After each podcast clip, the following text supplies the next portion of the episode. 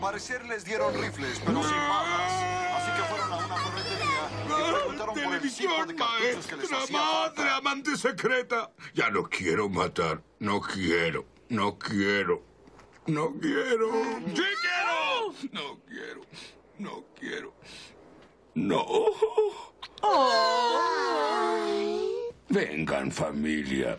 Siéntense en la nieve con papi alrededor del cálido y reconfortante fulgor de la televisión. En vivo desde Broadway, los premios Tony con su conductor Raúl del Chasco y María Ronchita Alonso. Cámbiale. No puedo moverme. Quiero matar, quiero matar. Y comenzamos con el episodio 103 del CC Podcast. Y estamos Joe Cuyo, Charlie Bachman. y la calaca. la calaca It. Ah, la Claca Pennywise. y No encontré otro. ándale. Y pues esta semana tenemos un invitado muy especial porque comenzamos con el mes del terror en el CC Podcast. De hecho, debimos de haber empezado desde la semana pasada, pero vamos a tener nuestros episodios de Halloween como cada año. Y pues vamos, más adelante vamos a ver cuál es el tema principal, pero por eso trajimos a nada más y a nada menos que Jen de la cápsula muda. Otra vez, pues Sí. no, a- aquí estoy, digam- digamos, eh, Jane Carrey, por dar alguna relación con Stephen King. Depende, la, original o la de esta, ¿cómo se llama? La Hit Girl. No, no, no, no, yo estoy aquí para hablar de las novelas, no de las películas. Ah. Conste, así que de la novela. Y estuvimos, yo, yo cuyo. no, no se crean. Pero eso vamos más adelante. Primero vamos a mandar saludos a toda la banda que nos escucha. Ya saben que, de hecho ya tengo rato que no lo digo, que el podcast lo pueden escuchar en iVoox, en iTunes, en Spotify. También tenemos descarga directa en Mediafire. También está el video en YouTube y el video en Facebook los lunes. También a toda la banda que nos escucha en el grupo. Saludos a todos los que nos eh, acompañan en Comentemos Cómics Cabrones, el mejor grupo para hablar de cómics en todo Facebook. Saludos a- al CC4 mayor David. ¿Qué, Calaca, qué crees? Charlie, tú también. Que ¿Eh? David fue hoy con el Papu, me dijo que fue con el Papu. Yo, yo le había di- yo le dije, cuando vayas con el Papu, dile que eres el cuarto, que tú eres el cuarto Que no es CC4. el Quetzal. No, no, que no es Quetzal, es, es David. Y que, y que sí, que, está, que quedó muy contento de su participación en el episodio pasado de Terminator. Saludos al Papu, Charlie. Ah, muy bien. Saludos. Saludos al Papu. También Charlie, saludos esta semana. No, Charlie ya se fue a. Ahorita que. Fue, fue por el postre. saludos esta semana. Eh, pues no, saludos a todos los que escuchan de aquí que, que vienen de la cápsula muda. Porque obviamente ya ahí está el, el link. sí- siempre pongo el link de, de todos los capítulos cuando salgo yo. Muy bien, Ah, que sí. también próximamente vienen tus eh, cápsulas también. Ah, sí, nada más que ahorita he tenido un chorro de cosas que, que no he tenido chance, pero sí, ya, Próximamente, ya vi. próximo- Se, está- se están, este, se están refinando los detalles, ¿verdad? Sí, sí, sí, aparte Así de esas otras cosas, pero bueno. Muy bien, entonces, este, cochino español, Calaca, esta semana, en lo que regresa Charlie.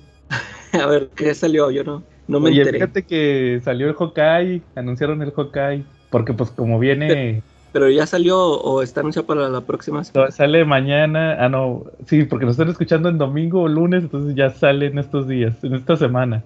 El Hawkeye de Matt Fraction. Jen, no sé si tuviste oportunidad de leerlo.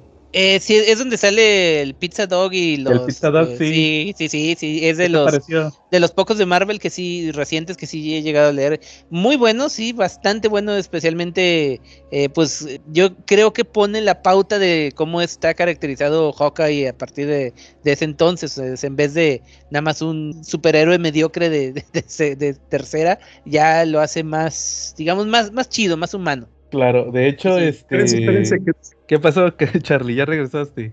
oye pendientes mis saludos. Ahorita que termine el cochino español, los doy con mucho gusto. Ah, Oye, no, ¿qué pasó? Super yo creo nunca mente fue el líder de los Avengers West Coast, papá. Cuando se habla de Hawkeye, uno se debe y es Mr. Hawkeye. Ok, bueno, está bien, te, te admito eso que, pero bueno, o sea, no lo vas a poner a él contra Galactus, por ejemplo. Ándale, es el Marca Hawkeye. Japón, creo que sí pelea el 3 o el 4 del PlayStation 5, pelea contra Galactus y le puede ganar. En videojuego, pues, todos pa- El videojuego no a- es canon. Ahorita voy a hablar de un videojuego. Oye, oye Charlie, y pues te decía, anunciaron el Hawkeye anunciaron el Disease, Disease Planet, eh, no, que es Dead Planet, que es la- el Disease 2. Eh, también anunciaron relevantes. Ya por fin acaba Venom de Donny Cates, Calaca, por fin, tu ídolo Donny Cates. Bendito, bendito. Y este y, y continúa el Spider-Man de Nick Spencer en español, cochino español. Y este cómic medio raro que va a salir de Batman, el impostor. Que Oye, que va, va a salir simultáneo en Estados Unidos también. Aquí y Sí, allá. sí, sí. ¿verdad? Y este, con portadas exclusivas y no sé qué tantas A fregaderas. 100 pesos, creo. ¿verdad? Sí, cuesta 99. Y trae este, lo dibuja Andrea Si en inglés se me hacen caros. Ándale. Oye, lo va a dibujar Andrea Sorrentino y como que lo están vendiendo mucho como que es de... que tiene que ver con el tema de la película del Pattinson. Del Pattinson. Ah, sí. ¿Y quién lo escribe? Eh, un tal Matson Tomlin. ¿Quién sabe? Yo creo que ni en su casa lo conocen. Es un director y guionista, dice. El director y guionista Ma- Matson Tomlin, Project Power y Little Fish. Hace equipo con el artista de horror y suspenso y ganador del premio Eisner, Andrea Sorrentino. Y pues ya sabes que Andrea Sorrentino pues ya lo conocemos de varios cómics. Hizo Green Arrow, hizo Old Man Logan. También hizo el de, ¿te acuerdas? El de, el, el de este, ¿cómo se llama? El de Diego Luna, Joker Diego Luna. Eh, Entonces, pues es lo que va a salir esta semana. Este, ahora sí, Charlie, saludos, ándale, para que no te quedes con las ganas. Ok, bueno, mira, saludos para uno de nuestros fans que está desde el día cero, la Rico. Yo creo que fue de nuestros primeros fans. Y pues un saludazo a nuestro brother. Saludo pues, también sí, para. saludos, todavía anda por ahí. Todavía anda por ahí, ¿Todavía eh, escucha? Espero que sí. Y que nos se manifieste, ¿no? Escuchando, este, mandando un saludito o algo. Este, también a nuestros amigos del mesón, del mesón gaucho aquí en Cuernavaca. Si quieren comer un rico corte de carne, no hay otro lugar en Cuernavaca. El mesón gaucho, patrocinador oficial del CC Podcast. Ahí Órale. también te van a ¿Ya fuiste a cobrar el chorizo? Digo el papu. No, los mejores cortes, ¿eh? De verdad. Y atendidos muy bien por nuestros amigos Children, Edson, Pablo y Alfredo, ¿vale? Oye, ¿sa- ¿sabes qué? ¿A quién se nos, mand- se nos olvidó mandar saludos? También al, a Quetza. Saludos a Quetza. Saludos al Saludos. Saludos a, a Carlos Roldán, que creo que no mandó sección. Saludos, como quiera. Le vamos a poner falta. Y también, no, es que no salió nada, no salió nada, Calaca. De No, Fanny. ni manga. No, no salieron mangas, por eso no hay sección de manga. Este, para, no, no, no apaguen el podcast porque no hay sección de Carlos Roldán. Ahora sí lo se a nos escuchar. Se nos va a caer el rating. Este, también a, a Edsel Ábalos. Oye, a Edsel, saludos que Facebook ya nos lo andaba castigando. Ah, no se acaba por, Sí, por este, decirles malditos gringos. ándale. también, este, ¿quién más? A, a, a Chinaski. Oye, que me pasaron un Ah, chisme. Que no Chinaski quiere venir, me andaba diciendo David. De Este, volada, que ven. Manifiéstate, Chinaski, para invitarte.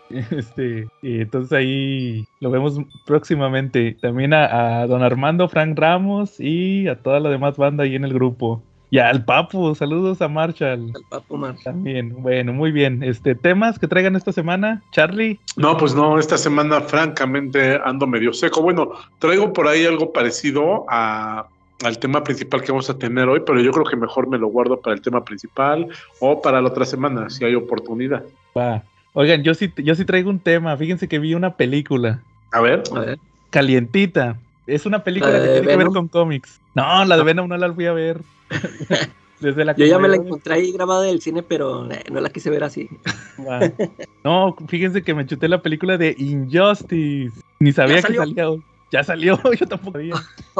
Estaba ahí en el súper, va, en la fila del... ahí en las cajas, va, y de repente que me llega la notificación. Ya está disponible Injustice. Hasta te notifican, órale. Ah, sí, ya. Qué buen servicio.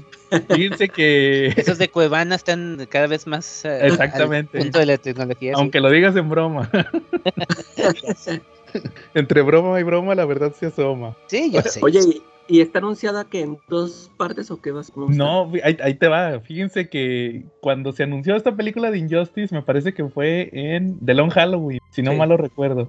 O en una antes, no me acuerdo, pero todo el mundo se quejó, ¿verdad? De que Injustice. ¿Ustedes qué pensaban de, primero, ustedes qué pensaban de que saliera una película de Injustice? Pues era como que lo más este obvio, ¿no? O sea, fue un- una, una historia que les dio para. Fue muy exitosa en videojuegos, en el cómic. Yo, o sea, no, no, no dudaría en, en que la sacaran también en una película animada. Claro. ¿Tú, tú Jen? Pues me inter... no sé, este, me interesa verla tal vez, este, sí pensé Ajá. que, pero como que no es esencial para mí, aunque sí me, sí me, me bueno, el videojuego nunca, nunca lo he jugado porque no, no me Ujú. gustan los videojuegos, pero el cómic sí lo llegué a leer porque me lo recomendaron, aunque llegué a un punto que sí me hartó un poquito la, la historia porque siempre era de que ya ven que están los dos bandos y ahora que un bando de repente saca un arma secreta a un personaje eh, superpoderoso que le va a llevar a la balanza a su favor. En el siguiente número, el otro bando sa- saca un arma secreta a un personaje eh, muy poderoso que les va a llevar la balanza a su, a su favor y se repite al, al infinito. Pero,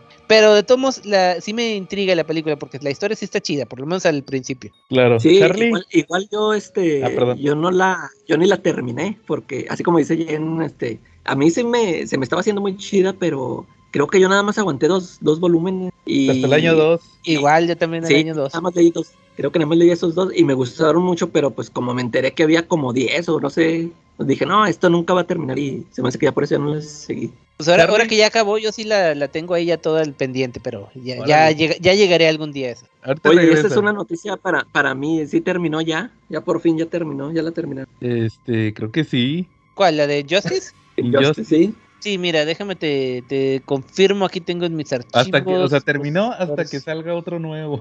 Sí, lo O que sea, pasa, porque- bueno, O sea, Ok. me- yo me enteré como que habían sacado, no sé si Um, precuela o otra, un spin-off, no sé, pero Sí, yo nada más que- no veía que, que la terminaran. mira, es que fue, eh, empezó como Injustice hasta el año 5, que fue, Sí. creo que nos quedamos en el 2. Y luego siguió Injustice Ground Zero, luego Injustice 2.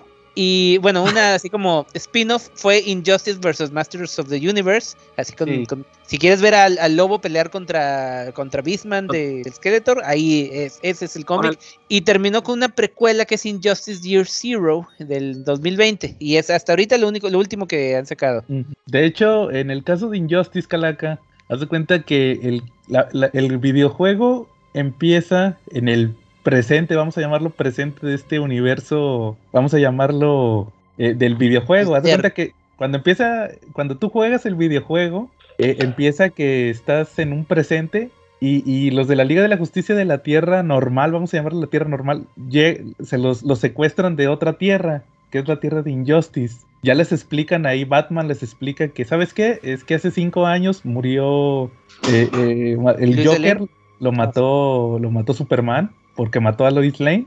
Y tenemos cinco, cinco años batallando en esta guerra civil contra Superman, que es el dictador de la Tierra. Entonces ahí en, el, en ese mismo, en el mismo videojuego, la historia, pues ahí se resuelve, entre comillas. Luego sacan el cómic de Injustice, que son justamente como dice Batman, que, que ya llevan cinco años. Antes de que empiece el juego, pues sacaron los cinco años de Injustice. Sí. Por, por eso son temporadas, Injustice año 1, Injustice año 2, Injustice año 3, y así completan la historia. Luego el que dice Jen de Ground Zero es supuestamente lo que pasó en el año 1, pero desde el punto de perspectiva de Harley Quinn, porque ahí andaba Harley Quinn. Eh, Y luego sale ya Injustice 2, el videojuego que tiene su propia historia. Sale este que dice Jen de Injustice 2. Este último que dijo del 2020 no lo ubico. El, el- este Year Zero, ese no lo ubico. Y, y, el de y aunque lo digas en broma, Jen, ese de Injustice contra Amos del Universo sí está muy chido.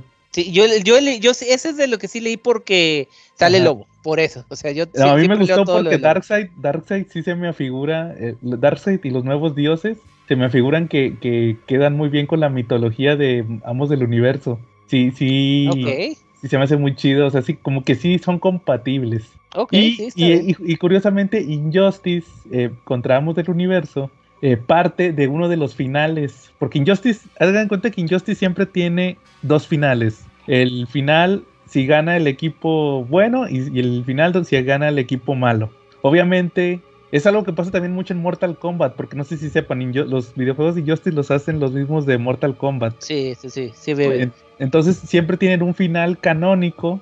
O sea, uno de esos finales tiene que ser canónico para poder seguirle con los otros juegos, porque obviamente pues, tiene que ganar o un equipo o el otro. Y en el caso del Injustice 2, me parece que el final malo creo que es que gana Superman. Y entonces ahí parte el de los amos del universo. Si, O sea, y, y de hecho creo que ese es el canónico. Ya no, ya ni me acuerdo, creo, o no entendí muy bien, pero se supone que, que tiene que pasar ese final para que pase el de los amos del universo, pero pues también está padre ese, ese cómic ahí como curiosidad, ya se publicó en México también. Oye, pero, Oye, pero lo, que, Ajá. lo que muy poco, lo que muy pocos saben es del final oculto, está por ahí el tercer final, el final de Scooby-Doo, donde descubren que todo el tiempo Superman fue, era el este, el dueño de la, no, era el dueño, el viejito que era dueño del, del parque de diversiones abandonado. Ándale. Oye, pero y entonces Injustice 2 ya es por fin la historia de, de la Liga de la Justicia de esta tierra que se la llevan para allá o qué? O, o- o eso nunca lo vimos en el cómic. No, Injustice, In- Injustice 2 es, haz de cuenta, que- pero tú dices el cómic. Sí, ¿O o sea, en, en cómic nu- nunca, o sea, nunca llegaron a un final de ese de, o sea, ¿qué pasó con el Superman tirano? No, o sea, siempre son, siempre son como complementos. O sea, nada más dieron los, los cinco años que te dicen en el videojuego y nunca, nunca vemos la confrontación final, o sea, ¿qué, qué le pasa? No, eso o es sea, en sí, el videojuego. Eso es en el videojuego. Haz de cuenta que son complementarios. Tienes que, para, para. El cómic nomás te sirve para entender el videojuego. Porque tú vienes del videojuego. Sí, Sí, o sea, o ya no lo sacaron, en, ya no lo- esa historia ya no la sacaron en cómic porque dijeron, ya, eso ya pasó en el videojuego. Ándale, sí, exactamente. Ya. Tú dices como si el, có- si el cómic fuera una adaptación del videojuego. Sí. No, no, no, ¿No? no. no. Con razón hay partes que de plano no se entienden. Sí, no. Y haz de cuenta que, bueno, a lo que voy con todo esto es que pues yo también estoy de- igual que ustedes. Yo cuando, cuando, obviamente yo entiendo que Injustice es un producto que vende millones. No sé si tú sepas, Jen, pero aquí en México se agotó cuando lo publicaron la primera vez. Órale, no, lo no sabía. publicaron, lo publicaron en, en números sueltos y, y luego lo volvieron a sacar to- todo en un tomo y nomás aplicaron el de la Stacy Malibu. De- es Ah, que el tomo, el tomo de Injustice trae el anual, el anual es el de Lobo, ¿no? El anual. Sí. Sí, sí, sí. Y, es, y lo volvieron a comprar y se volvió a agotar. Y entonces ya ahí agarraron la tradición de, de- de- de publicar todo Injustice. De hecho, Injustice. Ah, y luego, espérense. Lo publicaron en números sueltos. Luego lo en- en publicaron Monster. en tomo, sí, en Monster, que es el tomo pasta blanda, y luego lo empezaron a publicar en hardcover y se volvió a agotar.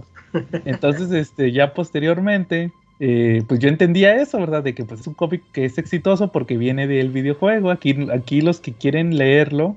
Es como este, el del Fortnite, Batman Fortnite. Lo, lo compran chavitos que juegan videojuegos, no, no en sí comiqueros. Y yo decía, pues entiendo eso, por eso van a sacar una película de Injustice. Pero ¿qué pueden, qué pueden platicarnos en una película de Injustice? Yo suponía que a lo mejor iban a adaptar el videojuego. Lo que tú decías ahorita, Calaca, que pues hacer el videojuego, que, que no hacían la historia del videojuego en sí cómic, eh, cómic, pues ahora hacerle una película animada. Pero ya existe eso, porque tú te puedes meter a YouTube y en YouTube está los, los cinemáticos, ahí te lo ponen. Porque así son ahora los videojuegos, no como, como hace años. Ya siempre Sí. Tú tienes, te tienes que estar ahí sentado esperando a que te pasen toda la película y ahí te avisan, ahorita sí ya vas a jugar. Son, son los modos historia que manejan ahora. Son puras películas, ya tú nada más intervienes en ciertas partes. Y, y pues resulta que, que no.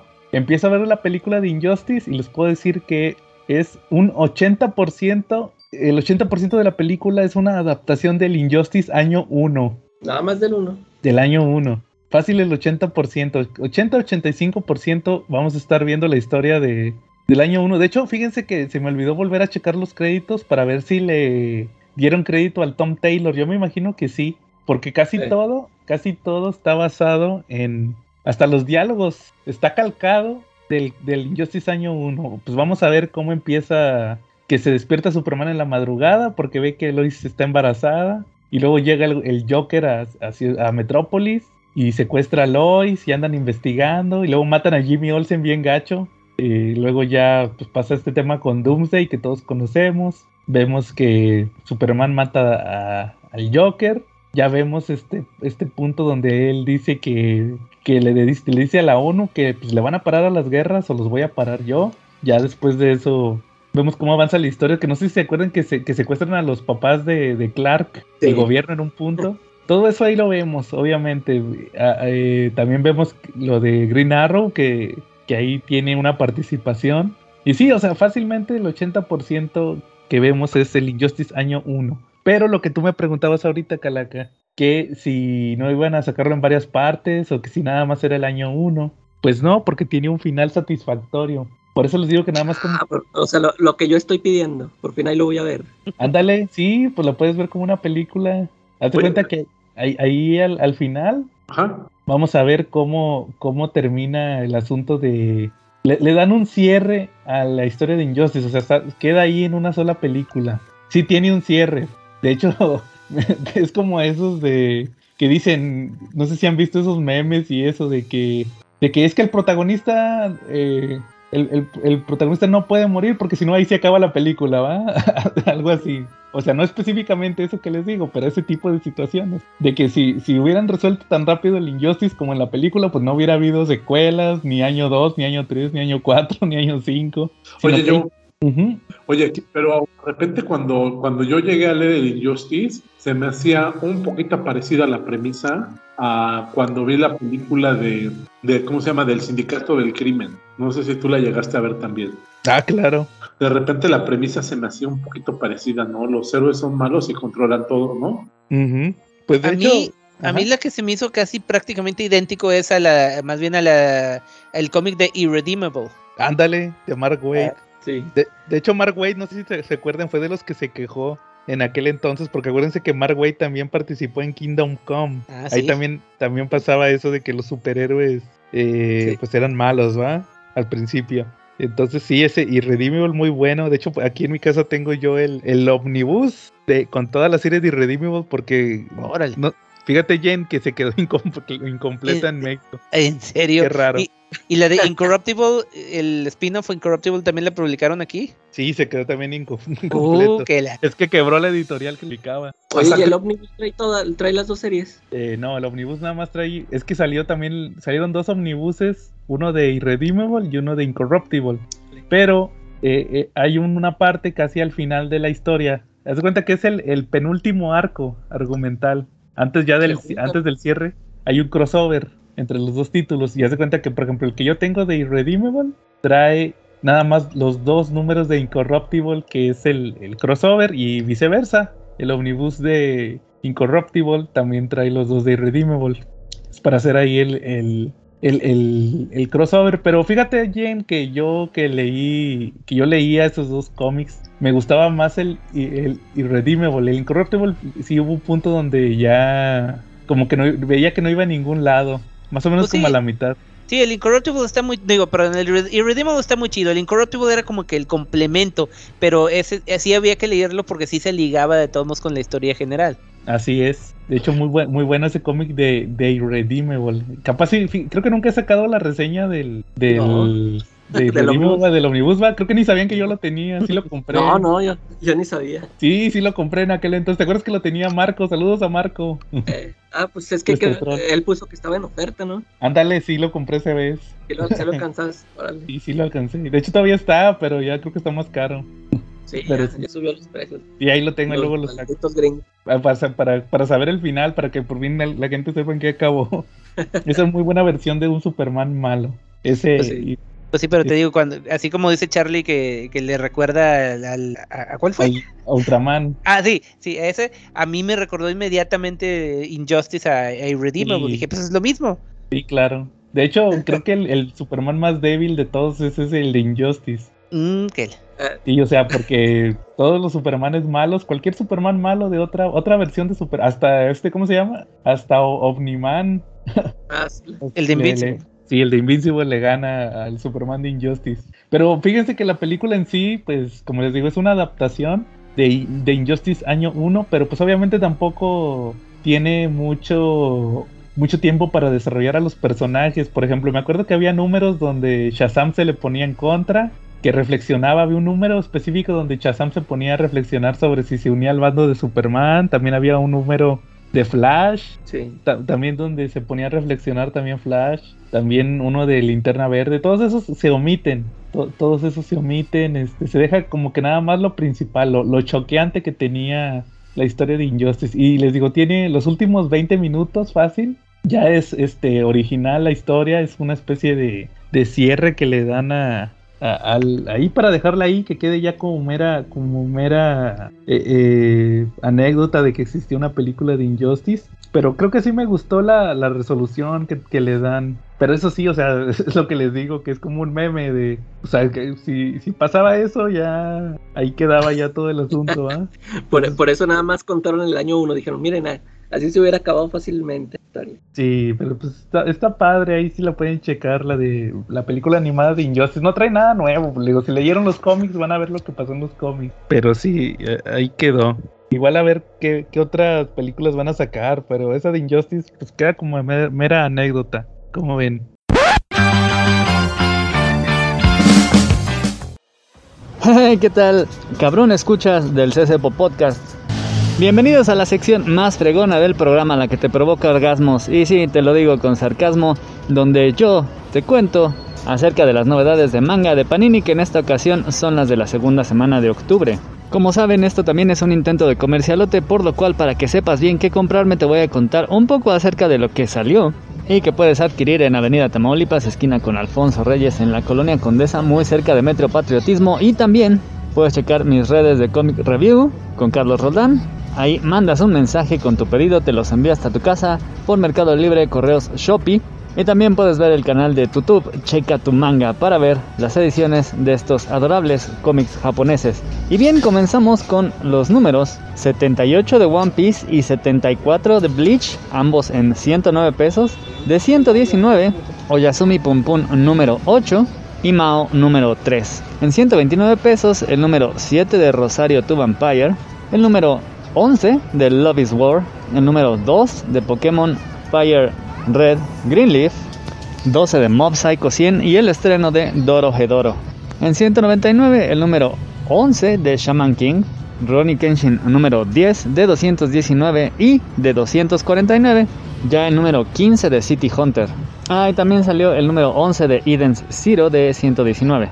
Hubo y va a haber bastante porque parece que la semana pasada a Panini se le ponchó una llanta, no mandó nada, por eso tuvimos una sección donde les hablaba acerca de los mangas nuevos de Kamite, un manga Yuri y una novela ligera, pero vamos a ver qué tenemos esta semana. Mao, de la autora de Inuyasha y Ranma, tiene ya una especie de fórmula. De hecho, Mao es bastante parecido a Inuyasha.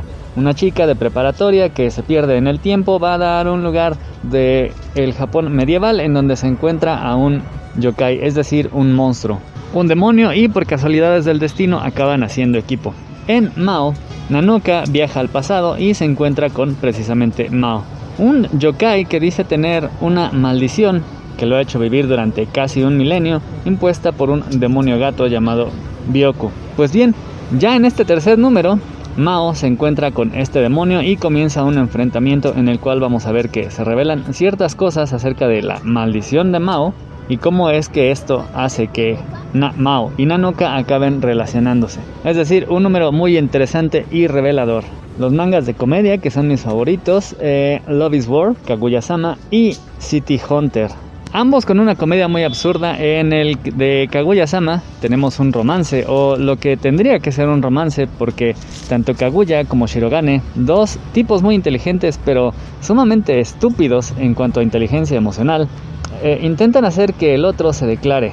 Todo se acabaría en el primer capítulo si ambos se dieran cuenta que están enamorados y se declaran sin más, pero no. Se desata una especie de batalla, lo cual hace que surjan un montón de situaciones absurdas. Y en City Hunter, dichas situaciones provienen en gran parte debido a que Saeva, el City Hunter, un detective que es también un francotirador implacable, es un pervertido tipo maestro Roshi. Sí, sí, sería de esos cómics que estarían cancelados en esta época, que no podrían salir o que tendrían muchas quejas en redes sociales, pero no es tan famoso. Y sí, muchas de las situaciones eh, cómicas se devienen de que constantemente el detective acosa a las personas que se supone que tendría que proteger, pero de una manera también muy viril y por supuesto dándonos fe y demostraciones de su gran puntería.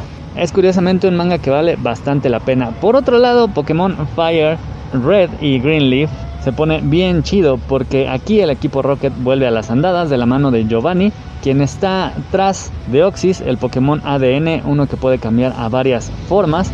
Uno de estos Pokémon singulares, legendarios, que son superpoderosos. Deoxys ya enfrentó y derrotó a Red, el protagonista de las primeras series, y ahora, para enfrentarlo, ahora que Giovanni lo ha capturado, miren, curiosamente, para encontrar a su hijo, qué bonito, lo van a enfrentar no solamente Red, Blue, Green, Yellow, Rubí y Zafiro, sino que se les une Mewtwo, el Pokémon más poderoso.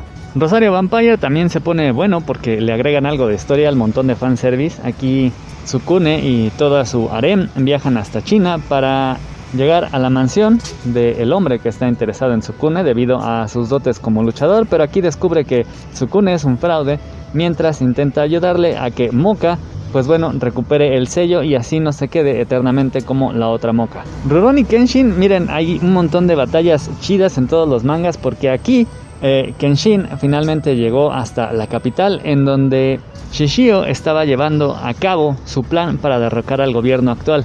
Este plan consistía en poner bombas incendiarias a lo largo de toda la ciudad causando caos. Y no solamente eso, sino que también en la bahía tiene un barco que está dispuesto a bombardear toda la ciudad. Es decir, va a desmadrarla toda y a provocar un auténtico caos. Sin embargo, Kenshin lo descubre, pone alerta a sus amigos y aquí empieza una carrera contra el tiempo para parar todo el destrozo que Shishio planea hacer. Y si de batalla se trata, Shaman King. Aquí ya estamos en pleno torneo de chamanes y aquí en este número vamos a ver pelear a prácticamente todos. A Len Tao, quien acaba de revivir, a Joro que busca la clasificación, a Chocolov, quien quiere vengar a su crew, quienes fueron asesinados por un chamán, a Ryu y su espada de madera en contra de un chamán mexicano y aunque yo ya quedó fuera del torneo de chamanes aparentemente va a, pelear, a pelear nada más y nada menos que en contra de Hao, su némesis que tiene uno de los espíritus acompañantes más poderosos. ¿Quieren más peleas chidas? Mob Psycho. Aquí Garras, una asociación terrorista internacional conformada por gente con poderes psíquicos y kinéticos, ha anunciado que va a conquistar el mundo y justamente Mob es la última línea de defensa, así que aquí llega hasta con el jefe y comienza una de las peleas más épicas, no solo de este título, sino quizá de todo el manga, porque además durante la pelea vamos viendo prácticamente a detalle cómo es que se van desarrollando los estados de ánimo de aquellos quienes pelean y eso podría ser prácticamente trasladado a cualquier manga. Mientras que en One Piece llega la esperadísima batalla final, por lo menos la primera parte de ella. Y es que Doflamingo ya tiene prácticamente a todo su ejército derrotado gracias a Luffy, a sus nakamas y a toda la gente que se les unió en Dressrosa. Sin embargo, Doflamingo es muy poderoso. Él había puesto una jaula de hilos cortantes alrededor de toda la isla y ahora, para colmo, esta jaula comienza a encogerse hacia el centro de la isla, por lo que va a cortar todo a su paso. Así que comienza la cuenta atrás para que Torao y Luffy puedan derrotar a Doflamingo en una épica batalla, en donde vamos a ver cómo Luffy nos muestra una nueva etapa de su poder. Doro también trae buenas batallas, es una serie que consta de 23 volúmenes. Es un shonen estereotípico de peleas en donde el objetivo del protagonista, un caimán, es encontrar precisamente quién lo convirtió en un caimán, ya que en su mundo hay portales de los cuales salen magos quienes practican su magia en ese territorio, dándole la madre a todo el orden natural de las cosas, asesinando y deformando gente. Por lo cual hay ciertas personas que se dedican a cazarlos, como precisamente Caimán, quien anda en busca del tipo que lo transformó. Sí, suena bastante sencillo, es muy cliché y se parece bastante a cosas que están ahorita de moda, como por ejemplo Jujutsu Kaisen y Chainsaw Man. Pero la verdad es que la edición está muy chida, la sobrecubierta tiene registro de barniz, relieve, hay páginas a color, está muy bien. Y por otro lado, Bleach se acaba, este es el último número de una serie que pues bueno fue polémica por su final, hay mucha gente que no le gustó esta última parte, pero que era realmente necesaria para acabar de cerrar todos los huecos explicar todas las cosas, porque Ichigo siendo un humano que pues en apariencia era común y corriente, acaba siendo el héroe de la sociedad de almas, y por supuesto el esperado enfrentamiento final entre Ichigo en contra de Iwatch, el villano en turno que es el líder y creador de los Quincy's, un tipo absurdamente poderoso, pero al cual Ichigo va a enfrentar no solamente con sus nuevos poderes, resultado de su entrenamiento, sino que también va a contar con la ayuda de sus amigos y incluso rivales a los cuales se enfrentó y gente con la cual convivió a lo largo de toda la historia. Un buen número muy interesante, que bueno, le pone punto final a esta serie. Así, antes de cerrar, también me andaba quedando con Oyasumi Pum Pum. Buenas noches, Pum Pum. En donde nuestro protagonista, Pum Pum Onodera, ya está trabajando. lo acompañamos desde que era un niño. Lo acompañamos en su adolescencia, sus primeros noviazgos, decepciones amorosas, la muerte de su madre, el principio de su trabajo, su vida como adulto o el inicio de esta en donde se muda a vivir solo, comienza a trabajar y tiene su primera crisis existencial mientras intenta poner un caparazón para aparecer como una persona nueva ante un mundo nuevo que está enfrentando, pero que es un caparazón que está a punto de ser roto por el encuentro con una chica que no veía desde hace mucho tiempo, que prácticamente no había figurado en su existencia, pero que ahora se hace presente para sacarlo de su comodidad, de lo que estaba fingiendo, sacudir su vida, acercarlo a la gente y quizá incluso darle un propósito. Las cosas parece que después de mucho tiempo parecen pintarle bien a Pum, así como espero que a todos ustedes. Y eso es todo por ahora, queridos Nakamas. Nos escuchamos la siguiente semana. Y mientras tanto volvemos a la programación habitual. Muy bien. Calaca, ¿algún tema que traigas esta semana? A ver, sí, mira, ah, fíjate que acabo de ver la película de, de Old. Es la, la nueva de M. Night Shyamalan. No sé si ya la viste, Jem. Ah, no, fíjate que no. La tengo ahí también pero- pendiente, pero no, todavía Oye, no he llegado. fíjate que esa, fíjate, no vayas a spoilearla porque esa yo la quería No. ver. Y no, fíjate que no se las, no, no se las voy a spoilear nada. Pues, sí sabes de qué, se, de qué va, ¿no? Sí, como que están en una playa o algo así que empiezan a envejecer, ¿no? Eh, sí, o sea, sí, y que llevan niños y los niños se, este, ya están ahí como adolescentes y todo este rollo. Fíjate Ajá. que, pero les, les voy a dar mi opinión, no, no les voy a eh, spoilear. A ver. Este, eh, en lo que la estaba viendo, eh, Envejeciste. Ándale. No, ca- casi, casi sentí eso porque yo ya, yo ya he dicho varias veces que yo soy fan de M. Night Shyamalan. A mí sí me han gustado sus películas, a pesar de que mucha gente las ha criticado después de que tuvo mucho éxito al principio, ¿no? Hasta la del Avatar. La hace- Ah, esa ni siquiera la vi. Eh, Ah. nada, pero fíjate, per- pero, es la, la excusa que tengo es de que porque pues no es historia original de él, es, está basada en una, pues en un manga, ¿no? Ok, te lo ves. Na- nada más por eso ni, ni siquiera la quise ver. Pero todo lo demás sí, sí me ha gustado. Y este, cuando estaba viendo esta película, haz de cuenta que estu eh, ya como cuando iba a la mitad, haz de cuenta que yo estaba en mi, en mi mente. Creo que esta es la peor película de M. Night Shyamalan. Lo que, Tras. o sea, es que la trama, o sea, la, la premisa me parece muy interesante, pero como que no me gustó cómo la fue contando. Este, no, no sentía su, su sello, ¿no? O sea, como que eh, sí vi algunas tomas típicas de que, que él usa o así cositas, pero en general, o sea, no, no me, o sea, todas las cosas que estaban pasando, como que no, no sentía así, el, no sé, el, el mismo impacto que me, que me causaban sus otras películas. Pero fíjate que al final la explicación que te dan, este, sí, eso sí me gustó. Pa- para mí eso fue lo que salvó la película, porque te digo, este, la, premisa se me hacía muy buena, pero no, sé, o sea, algo, algo no me gustaba cómo, o sea, cómo la estaba llevando. Este, llegaba un punto en que, o sea, llegó un punto en que ya estaba por terminarse. Y, y yo decía, ¿qué? O sea, ¿qué rollo? O sea, no han explicado nada, o sea, no han dicho, este, sí, o sea, ¿a qué se debe esto? Y, y había ahí un misterio, un misterio que, que por ahí este, mencionaron y, y yo sentí que ya ni lo iban a tocar, ¿no? O sea, yo, yo, yo sí estaba diciendo, ¿qué? Ya, ya, ya se va a acabar esto y no me explicaron nada, qué porquería, pero no, total que todavía le faltaba la película. Y les digo, la, la explicación que dan, a mí se me hizo por lo menos chido, o sea, una buena explicación para, o sea, justificación de todo lo que pasó y para mí así la rescató, pero eh, fíjate que sí la, la sufrí, o sea, es la primera vez que me pasa con, con M. Shyamalan que al- en todo el proceso de la película no, no, no me no me cautivó, no me atrapó como en otras. Pero pues sí, chequenla, sí véanla, este, a ver qué les parece el, el final, la explicación. Órale, yo ni sabía que ya estaba. Sí, Ahora ya. ya la voy a ver. va, entonces es como The Old o cómo se llama? Old- Old nada más. Ah, Old. Ah, va a ver si la checo. Ahí, ahí la próxima semana te digo qué me parece, porque sí la quiero ver. Órale.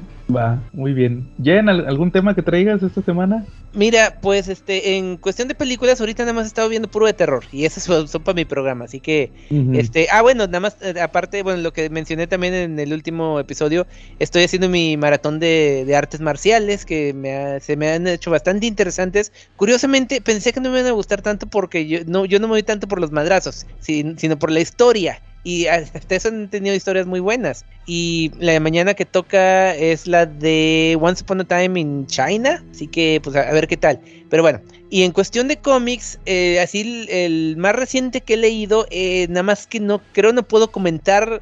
eh, de- todo depende de Adrián. Ah, perdón, de Calaca. Este, se me olvida, no, puedo- no puedo revelar tu identidad secreta. Ahí le pones un beep en, en, en postproducción. Ya Este, todos- ¿eh? Ya todos me conocen. Ah, de, bueno. hecho, ya- pero- de hecho, puse en, el- en la página del podcast eh, tu, tu, tu post calaca ese de, Ah, de sí. cuando te bautizaron la calaca.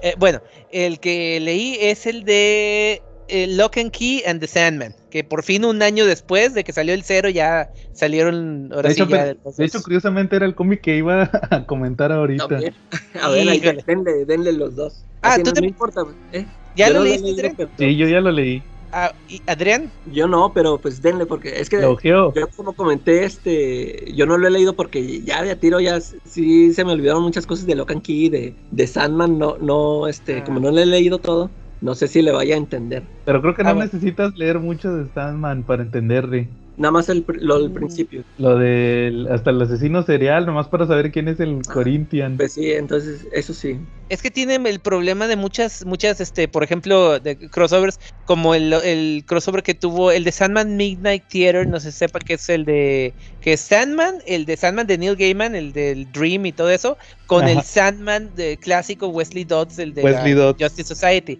Que el problema es que lo- los dos, igual que ese, este de Lock and Key, está en una, en una etapa donde el Sandman está atrapado en la, que la burbuja esa del, de allá en Inglaterra, del tipo ese que lo tiene atrapado, y no, no tiene mucha participación en el cómic por lo mismo, o sea, no puede hacer mucho. Ahí Sí. todo, todo el peso lo lleva la chava esta de la familia Locke, que de, del siglo pasado, pues, o sea, no la familia Mary actual. Locke. Ándale, Mary Locke, que anda buscando la forma de salvar a su hermano de, de digamos, de lo que le pasó en el en la miniserie anterior, que es como que eh, es más continuación de la serie de Lock and Key que, que por- con personajes de Sandman que digamos un a- algo más eh, hay como o sea crossover crossover porque les digo Sandman sa- tiene participación importante pero es mínima. De hecho, a mí la miniserie anterior, que es la de Impale Battalions Go, ah sí esa me pareció más. Se me hizo bien chafa porque parecía más estar poniendo. preparando todo para el crossover que en sí contar una historia. un buen punto bueno. También. ¿Y ¿De esa cuántos números fueron? Tres, fueron tres. Esa, esa sí tendrías que leerla antes de, del Sandman de Lock and Key.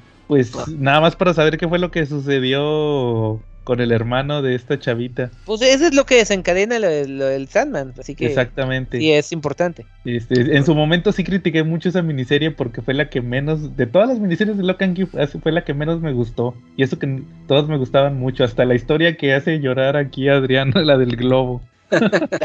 Ok. A ver, y luego entonces nos decías, ¿Quién yo? sí, que leíste el crossover. Ah, pues sí, pues ya, pues eso ¿Y qué básicamente. te o sea, pareció? Sí me gustó, te digo, sí me gustó, Sí. este, pero le, le- te digo, es más de Lock and Key, bueno, principalmente porque lo escribe, sí lo escribe este, ah, Joe se me fue el nombre, Joe Hill, que bueno, tiene relación con lo que vamos a hablar en esta ocasión, por ser hijo de aquel, y este, y, pero sí, o sea, es una buena, eh, digamos, adaptación de los personajes, principalmente, como tú dices, de, de Corinthian, de Cain y Abel, y de, ¿quién más? Ah, pues sale Dead por ahí un pequeño eh, papel y otro, el, el de la biblioteca, que no me acuerdo cómo, cómo se llama. Es el este principal. Lucien. Sí, ándale, Lucien. Pero sí, o sea, principalmente es una historia de, de, San- de Sandra Loco, ¿cómo se llama? Se me fue otro. eh, chava. eh, Mary Locke. Ah, Mary Locke. Sandra Locke es creo una actriz. Eh, Mary Locke en The Dreaming, ¿ok? Buscando la forma de salvar a su hermano. Y ya, ¿ok? Nada más hecho- por un... El Sandman sale en el primer episodio, en el primer número, nada más como que guiándola, así De dándole hecho, una fíjate pista. que a mí no me gustó el número uno. Casi no me gustó porque pasaban pocas cosas, era nada más estar presentando los personajes y pues ya ves que el número uno se trata de que van a ver a, a Roderick Burgess, que es Ándale, este, eso. el que encerró al Sandman. Eh, y pasa toda esta situación que termina con que se va, como dices, al Dreaming. Y pues ahí es donde, donde ahí se queda, ¿verdad? Que la va a atacar el Corinthian y como que estaba haciendo su desmadrito ahí. Es que todo Sí. pasa en el 2, realmente. Sí, exactamente. Por eso cuando salió el 1 dije, ¿qué? ¿Qué porquería es esto? Joe Hill otra vez te vendiste igual que, que- que con la miniserie anterior.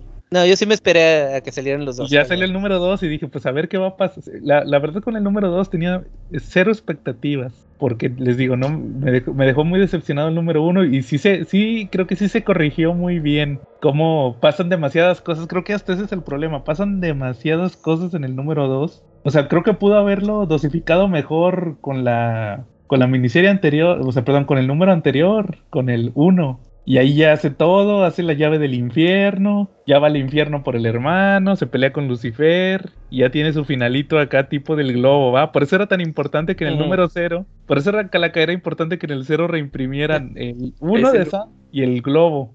A mí, a mí sí me, yo sí sentí que me engañaron con el número cero. O sea, yo esperaba una historia así como preliminar y Y, eran puros reprints. y dije que qué chava. Y pues sí, pues ¿te al lo fin- compraste, no, Joe? ¿O no? o no? sí, sí lo tengo. Cero. Yo maldito.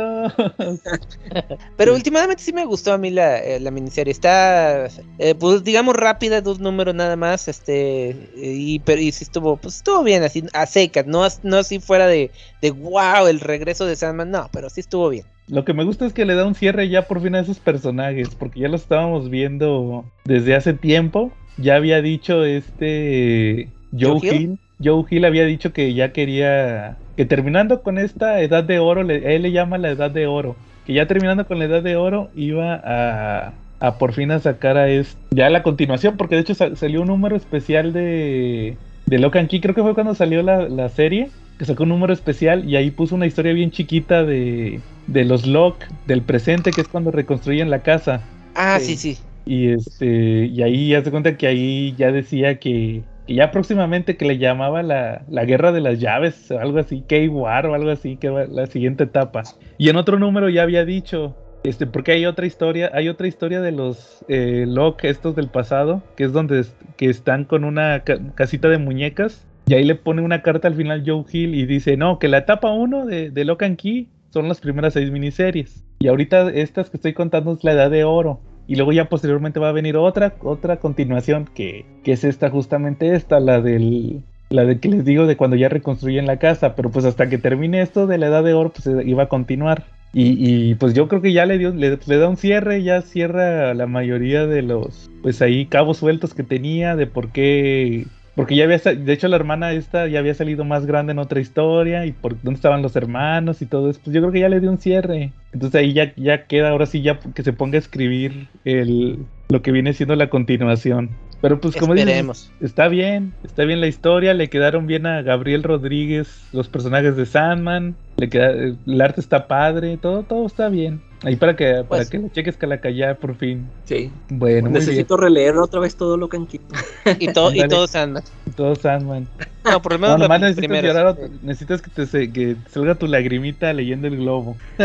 De hecho, sí, nada más necesitas eso del globo. El globo, eh, El globo y, y el Sandman, el primer arco. O los primeros dos. sí, eso sí los leí. ¿En serio ahí te sacó, te sacó lágrimas? Ah, perdón, síguele. No, no, adelante. Oye, es que está, sí, o sea, el, el chavito, esa historia del chavito está muy, muy triste. pues vas a volver a llorar cuando lo leas. No, Pero- a, a mí, a mí, de hecho, ahora, ahora, híjole, ¿cómo, cómo no me invitaron en el, en el de Astro City? Porque ahí, este, el único, bueno, creo que el cómic que más, más lágrimas me ha sacado es precisamente el Astro City número un medio, que el de The Nearness of You, no sé si lo, lo leyeron. Sí, de hecho lo comentamos en el... Ey, Comentamos la... Es la- el, la- es el que, el que se, el- lo de los que olvidaron a las personas, o no sé. que hubo una especie de crisis en el tiempo, así como las de DC y eso, pero que este, se perdió varias cosas y una de las cosas que se perdió es la que la esposa de ese tipo nunca nació y este Ah. le, le da la opción de que si quiere olvidarla o si quiere seguir con, o sea, soñándole y todo y dice que prefiere no olvidarla y luego que le dice, no, es que nadie, nadie olvida, nadie quiere olvidar y ese está muy chido. Órale, ¿ha, Sí. ha habido algún otro cómic que les haya conmovido hasta las lágrimas? Mm, sí debe de haber, pero no me acuerdo. ¿Tú, Charlie, que te acuerdas de alguno? Sí, la verdad, este, llámeme cursi, pero A mí me hizo llorar mucho cuando este, mataron la primera vez a, a, a Bart Allen, cuando era Flash. Órale, en los eh, fue de Jeff Jones, ¿no? Este, fue cuando este murió, murió con una amenaza y traía, tenía, tenía por ahí un interés romántico en una chica, pero todavía no era su novia. Yo lo leí ahí por ahí del 2007, 2008, si no mal recuerdo. Ajá, ¿y Este- cómo murió? Este, pues murió ahí en una, creo que era una bomba. Y, y fue triste porque se despidió, estaba la, la típica escena que está, que está la, la, la enamorada, está haciendo bola, en, viendo cómo, cómo el héroe salva el día, ¿no?